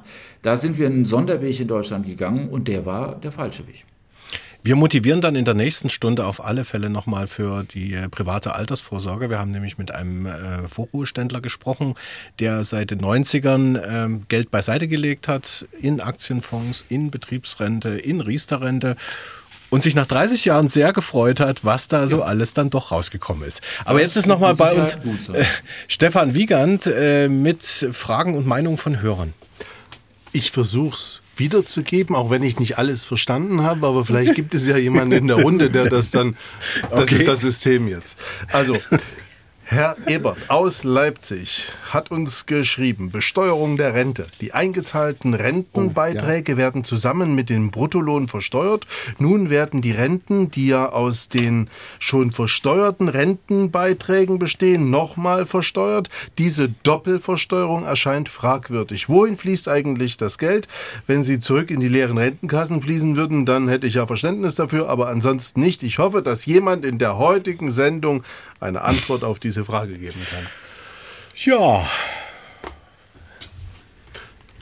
Herr Agnes hat zumindest Luft geholt. Herr Agnes hat. Äh das war mehr so im Sinne, oh Gott. Aber, nee, also es gab mal vor, da muss Herr Raffelusch mich im Zweifel dann auch äh, ja, äh, unterstützen. Also äh, es gab vor einiger Zeit, also vor, vor 20 Jahren oder sowas, ein Verfassungsgerichtsurteil, wo es eben hieß, halt diese ähm, vorgelagerte Besteuerung von Renten ist äh, verfassungswidrig, stattdessen soll es die nachgelagerte geben. Also und deswegen gibt es jetzt so lange Übergangsphasen, wo halt erreicht werden soll, dass halt schrittweise diese Versteuerung von Rentenversicherungsbeiträgen während der Erwerbsphase abgebaut wird und dafür genauso schrittweise ähm, eben die äh, diese nachgelagerte Steuer, Besteuerung, also die Besteuerung der Renten dann eben aufgebaut wird. Ähm, es ist für meine Begriffe auch ein gerechteres System. Bloß eben diese lange Übergangsphase ist natürlich ein Problem, wo es dann immer zu irgendwelchen Ungereimtheiten und möglicherweise auch Ungleichbehandlungen kommen kann. Ähm, letzten Endes ist es für die Rentner wahrscheinlich sogar günstiger, hinterher irgendwie das zu besteuern, weil da die Einkommen insgesamt geringer sind, damit sie wegen der Progression auch das Steuer, die Steuerlast insgesamt geringer ausfällt. Das nur so als Nebenbemerkung. Aber ähm, das Problem ist jetzt wirklich diese, diese lange Übergangsphase. Ich weiß nicht genau, sie soll so bis 20, irgendwas in den 30er Jahren, glaube ich, abgeschlossen sein. Da gab es jetzt kürzlich auch mhm. Änderungen. Da muss Herr Raffelhüschen mir jetzt aber im Zweifel helfen. Ja, das kann ich auch gerne, Herr Ragnitz. Und äh, es ist natürlich so, dass ich etwas älter bin als Sie und jetzt auch meine Lebensarbeitszeit noch verlängert habe. Doch, doch. Äh, und ich selber damals auch in der Kommission mit saß, äh, nämlich der Kommission, der Rürup-Kommission, die das Ganze veranstaltet hat. Äh, nein, äh, nochmal, äh, der, äh, der Zuhörer hat da äh, etwas, glaube ich, nicht so wirklich ganz verstanden. Der Punkt ist der, die Beiträge zur gesetzlichen Rentenversicherung wurden vor Alterseinkünftegesetz nur mit ihrem Ertragsanteil besteuert. Das sind je nachdem sozusagen, weil man in Rente ging, waren das so knapp 30 Prozent.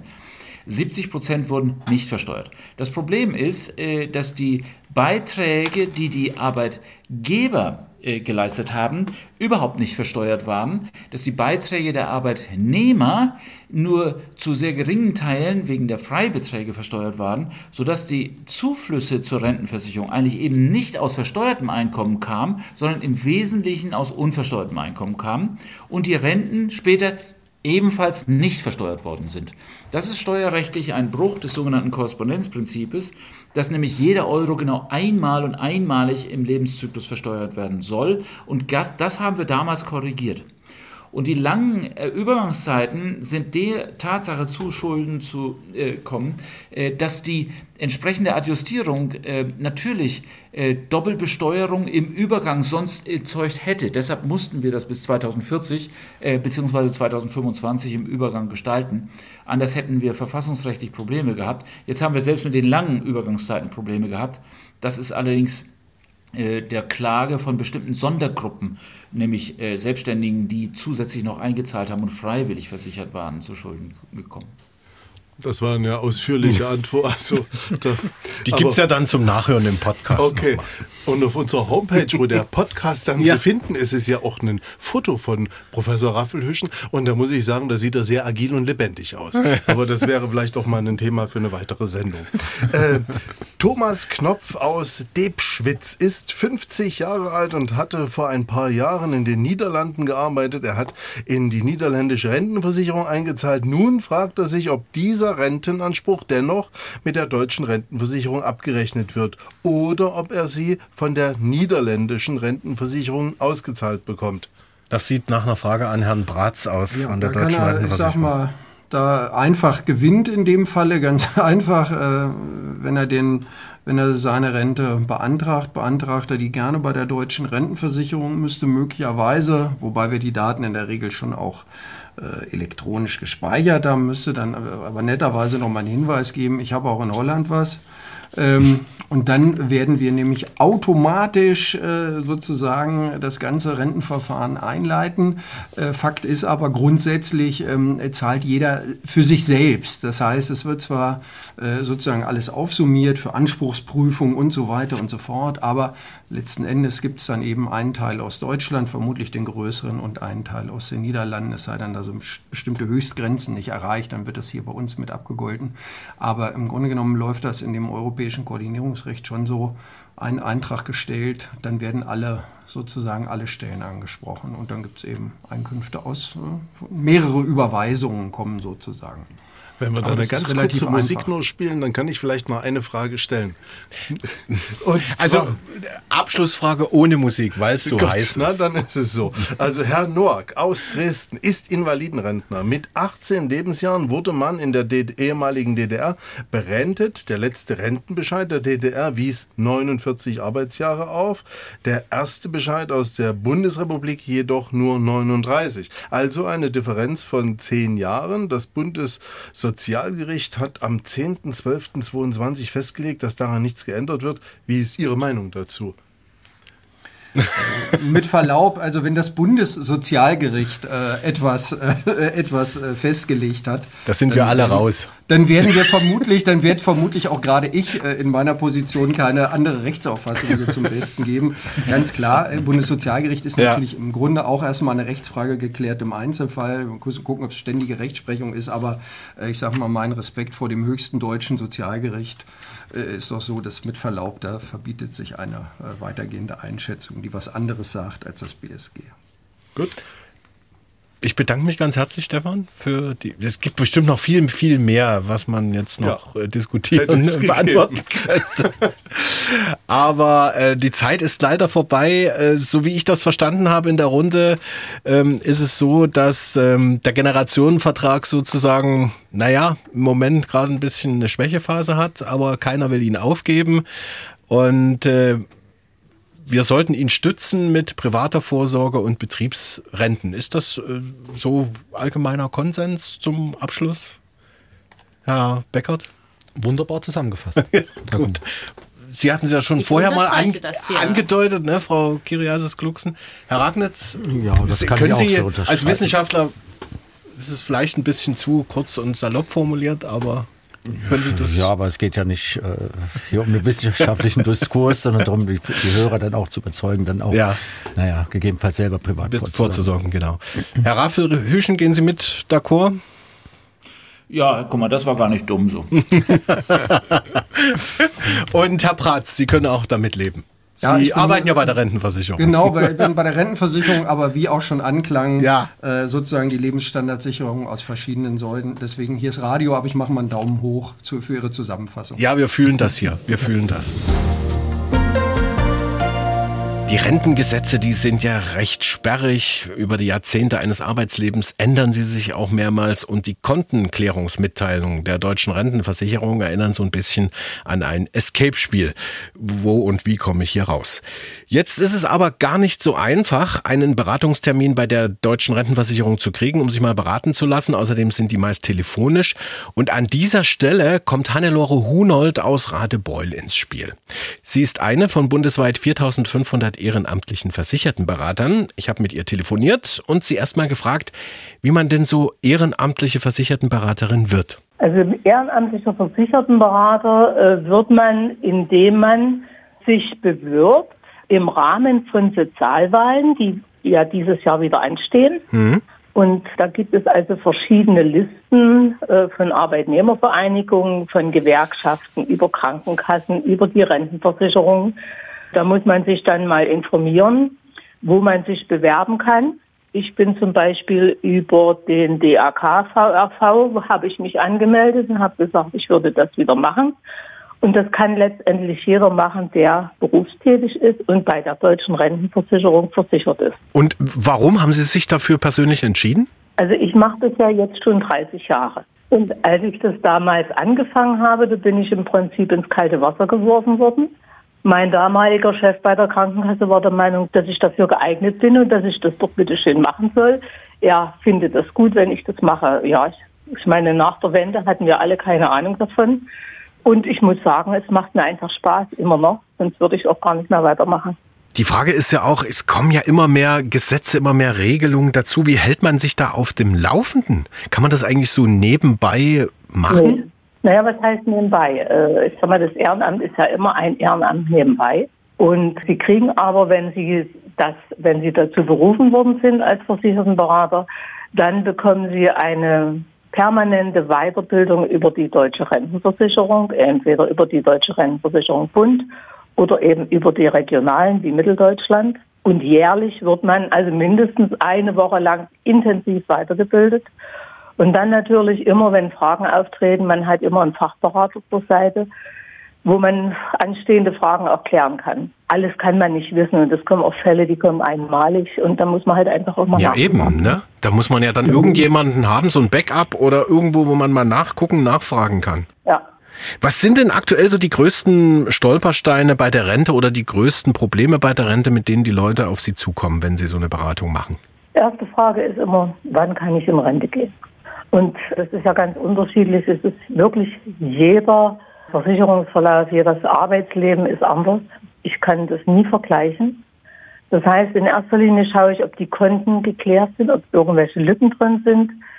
Und äh, dann müssen die Leute halt sehen, dass sie das noch in irgendeiner Form nachweisen können. Und sie müssen halt, je nachdem, welche Rente sie beanspruchen oder haben möchten, äh, natürlich die entsprechenden Voraussetzungen auch erfüllt haben. Und das prüfe ich dann. Und deswegen, das ist, sage ich mal, aus den Versicherungsverläufen, aus den schriftlichen Mitteilungen, die die Rentenversicherung verschickt, äh, schwer für die Versicherten nachzuvollziehen. Ja, das Also sehe ich auch so. Also ich bekomme ja auch immer mal solche Kontenbescheide, wo dann ganz ja, ja. viele Zahlen draufstehen äh, und Daten und ich weiß nicht, wo sind da die Lücken. Also wo fehlt mir da vielleicht was, was muss ich noch nachweisen? Da gebe ich Ihnen vollkommen recht. Aber ich äh, sag mal, ich hab, blicke zweimal drauf und weiß, äh, wo es klemmt. Hm. Und äh, deswegen kommen halt die Leute und sagen, ja, was kann ich denn jetzt noch machen? Und dann gibt es halt die entsprechenden Ratschläge. Oder ich sage dann, nee, so können Sie es nicht machen. Sie müssen das und das eventuell noch machen oder noch ein bisschen länger arbeiten als gedacht.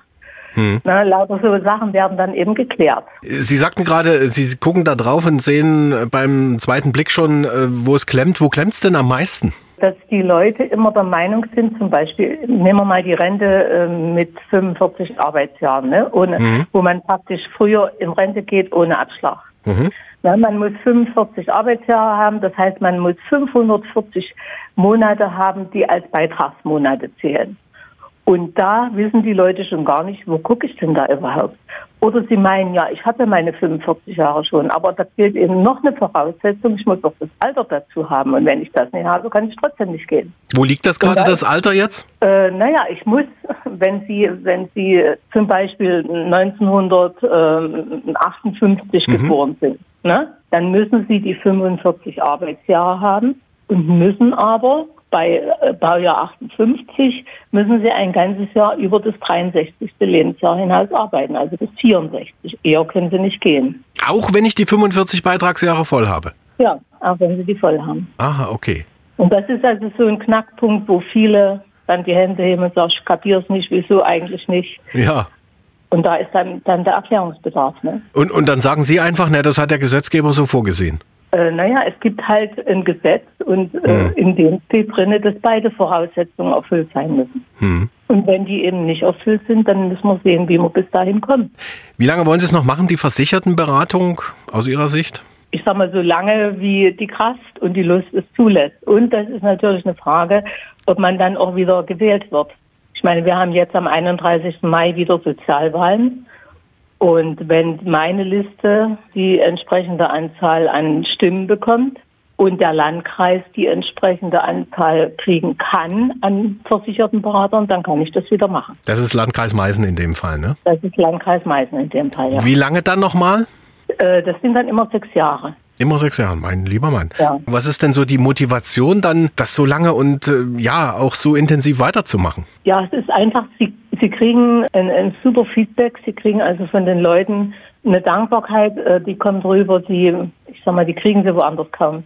Eine Rente ist ja was, das habe ich einmalig. Ja, so den Antrag stelle ich einmal und ich will ja wissen, wie gut geht's mir dann, wenn ich in Rente gehe. So und da ist eine ordentliche Beratung Gold wert. Ja, und die Leute sind einfach nur zufrieden, wenn sie dann gehen können oder wenn ich den Antrag mit ihnen gemacht habe und die sagen, oh Gott sei Dank, das lag mir so auf der Seele, das hätte ich nie geschafft. Dem ist nichts mehr hinzuzufügen. Herzlichen Dank an Hannelore Hunold aus Radebeul für die Auskünfte aus dem Leben einer ehrenamtlichen Versichertenberaterin der deutschen Rentenversicherung.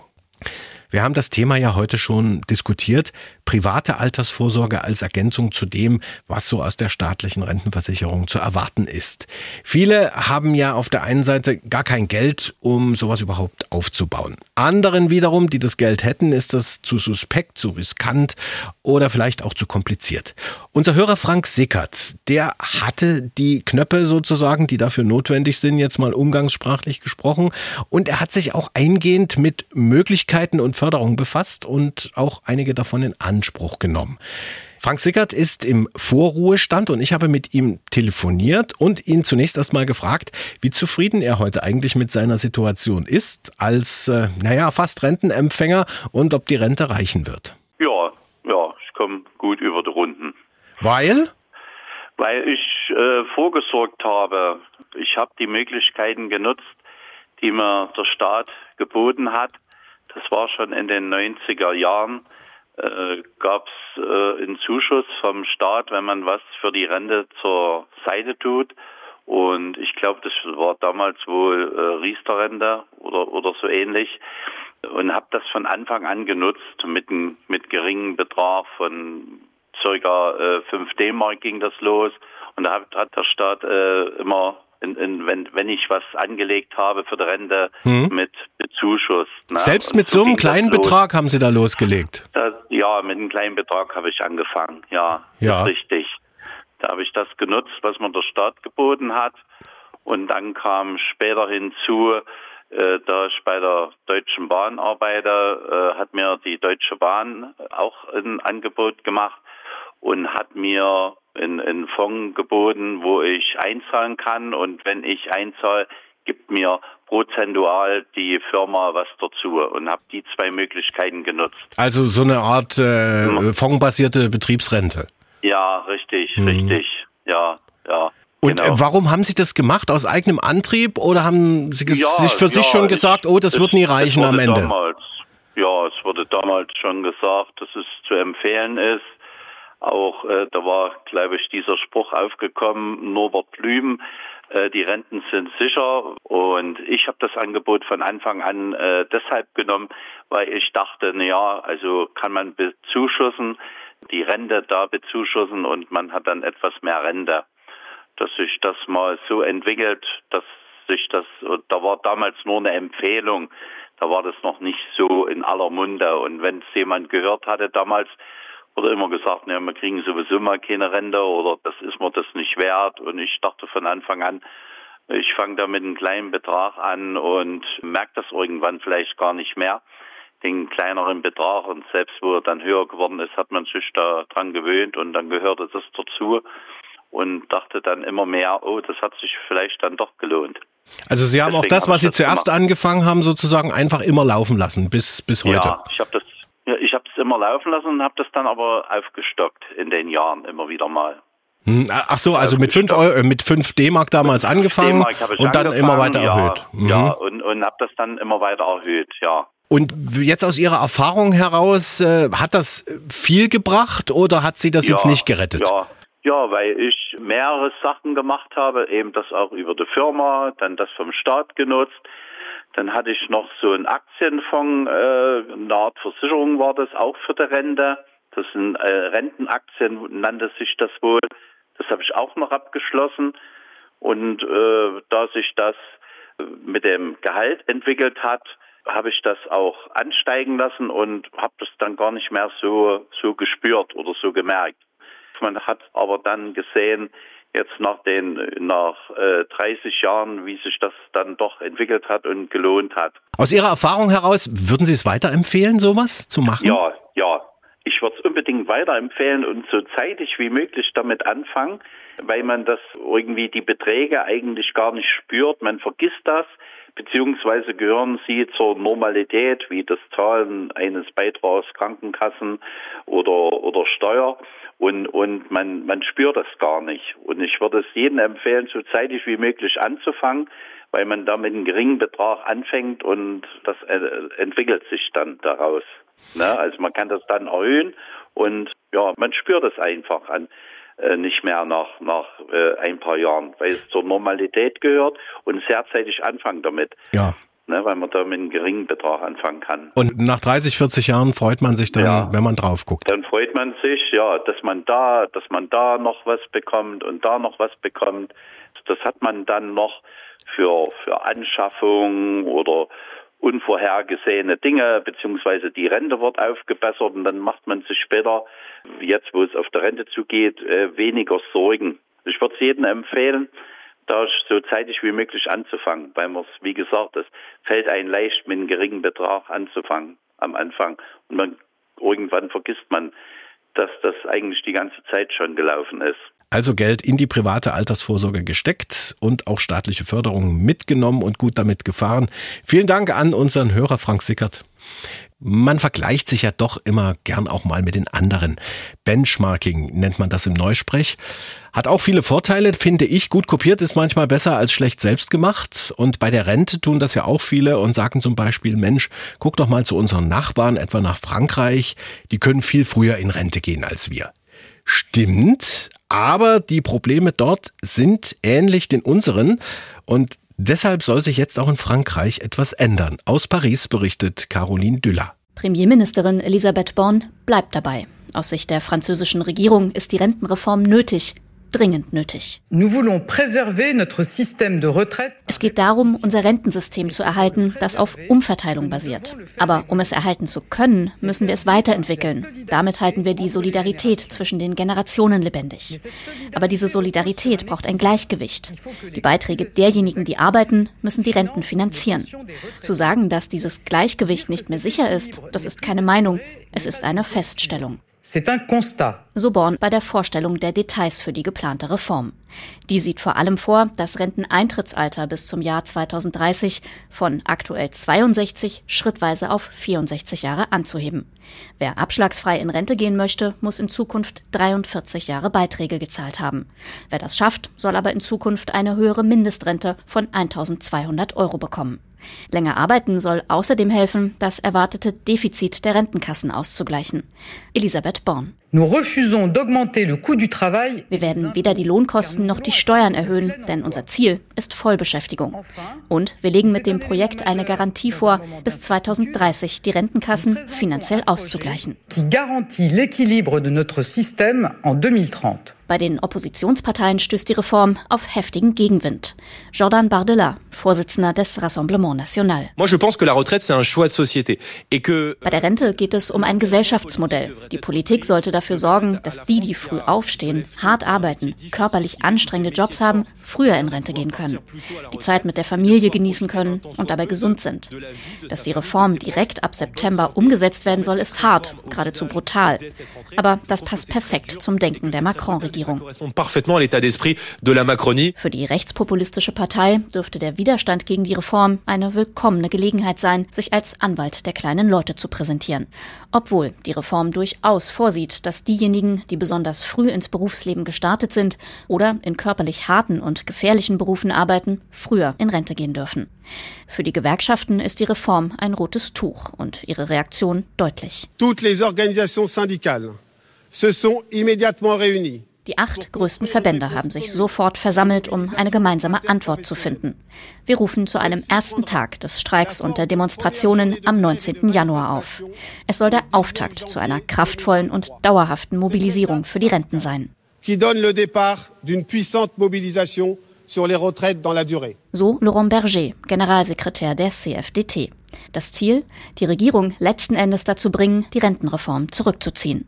Umfragen zufolge lehnt die Mehrheit der Französinnen und Franzosen die Reform ab, fällt sie doch in eine Zeit großer Unsicherheit mit steigenden Preisen und gefühltem Wohlstandsverlust. Gut möglich, dass aus dieser Angst Wut wird, die die Menschen auf die Straße treibt. Und an dieser Stelle endet unser Podcast zum Thema Einmal Rente und zurück. Wenn Sie das jetzt aber mal so richtig interessant und spannend gefunden haben, dann sagen Sie es ruhig weiter. Wir würden uns jedenfalls riesig darüber freuen. Ich bin Jan Kummer, sage Danke und auf Wiederhören. Dienstags direkt, ein Podcast von MDR Sachsen.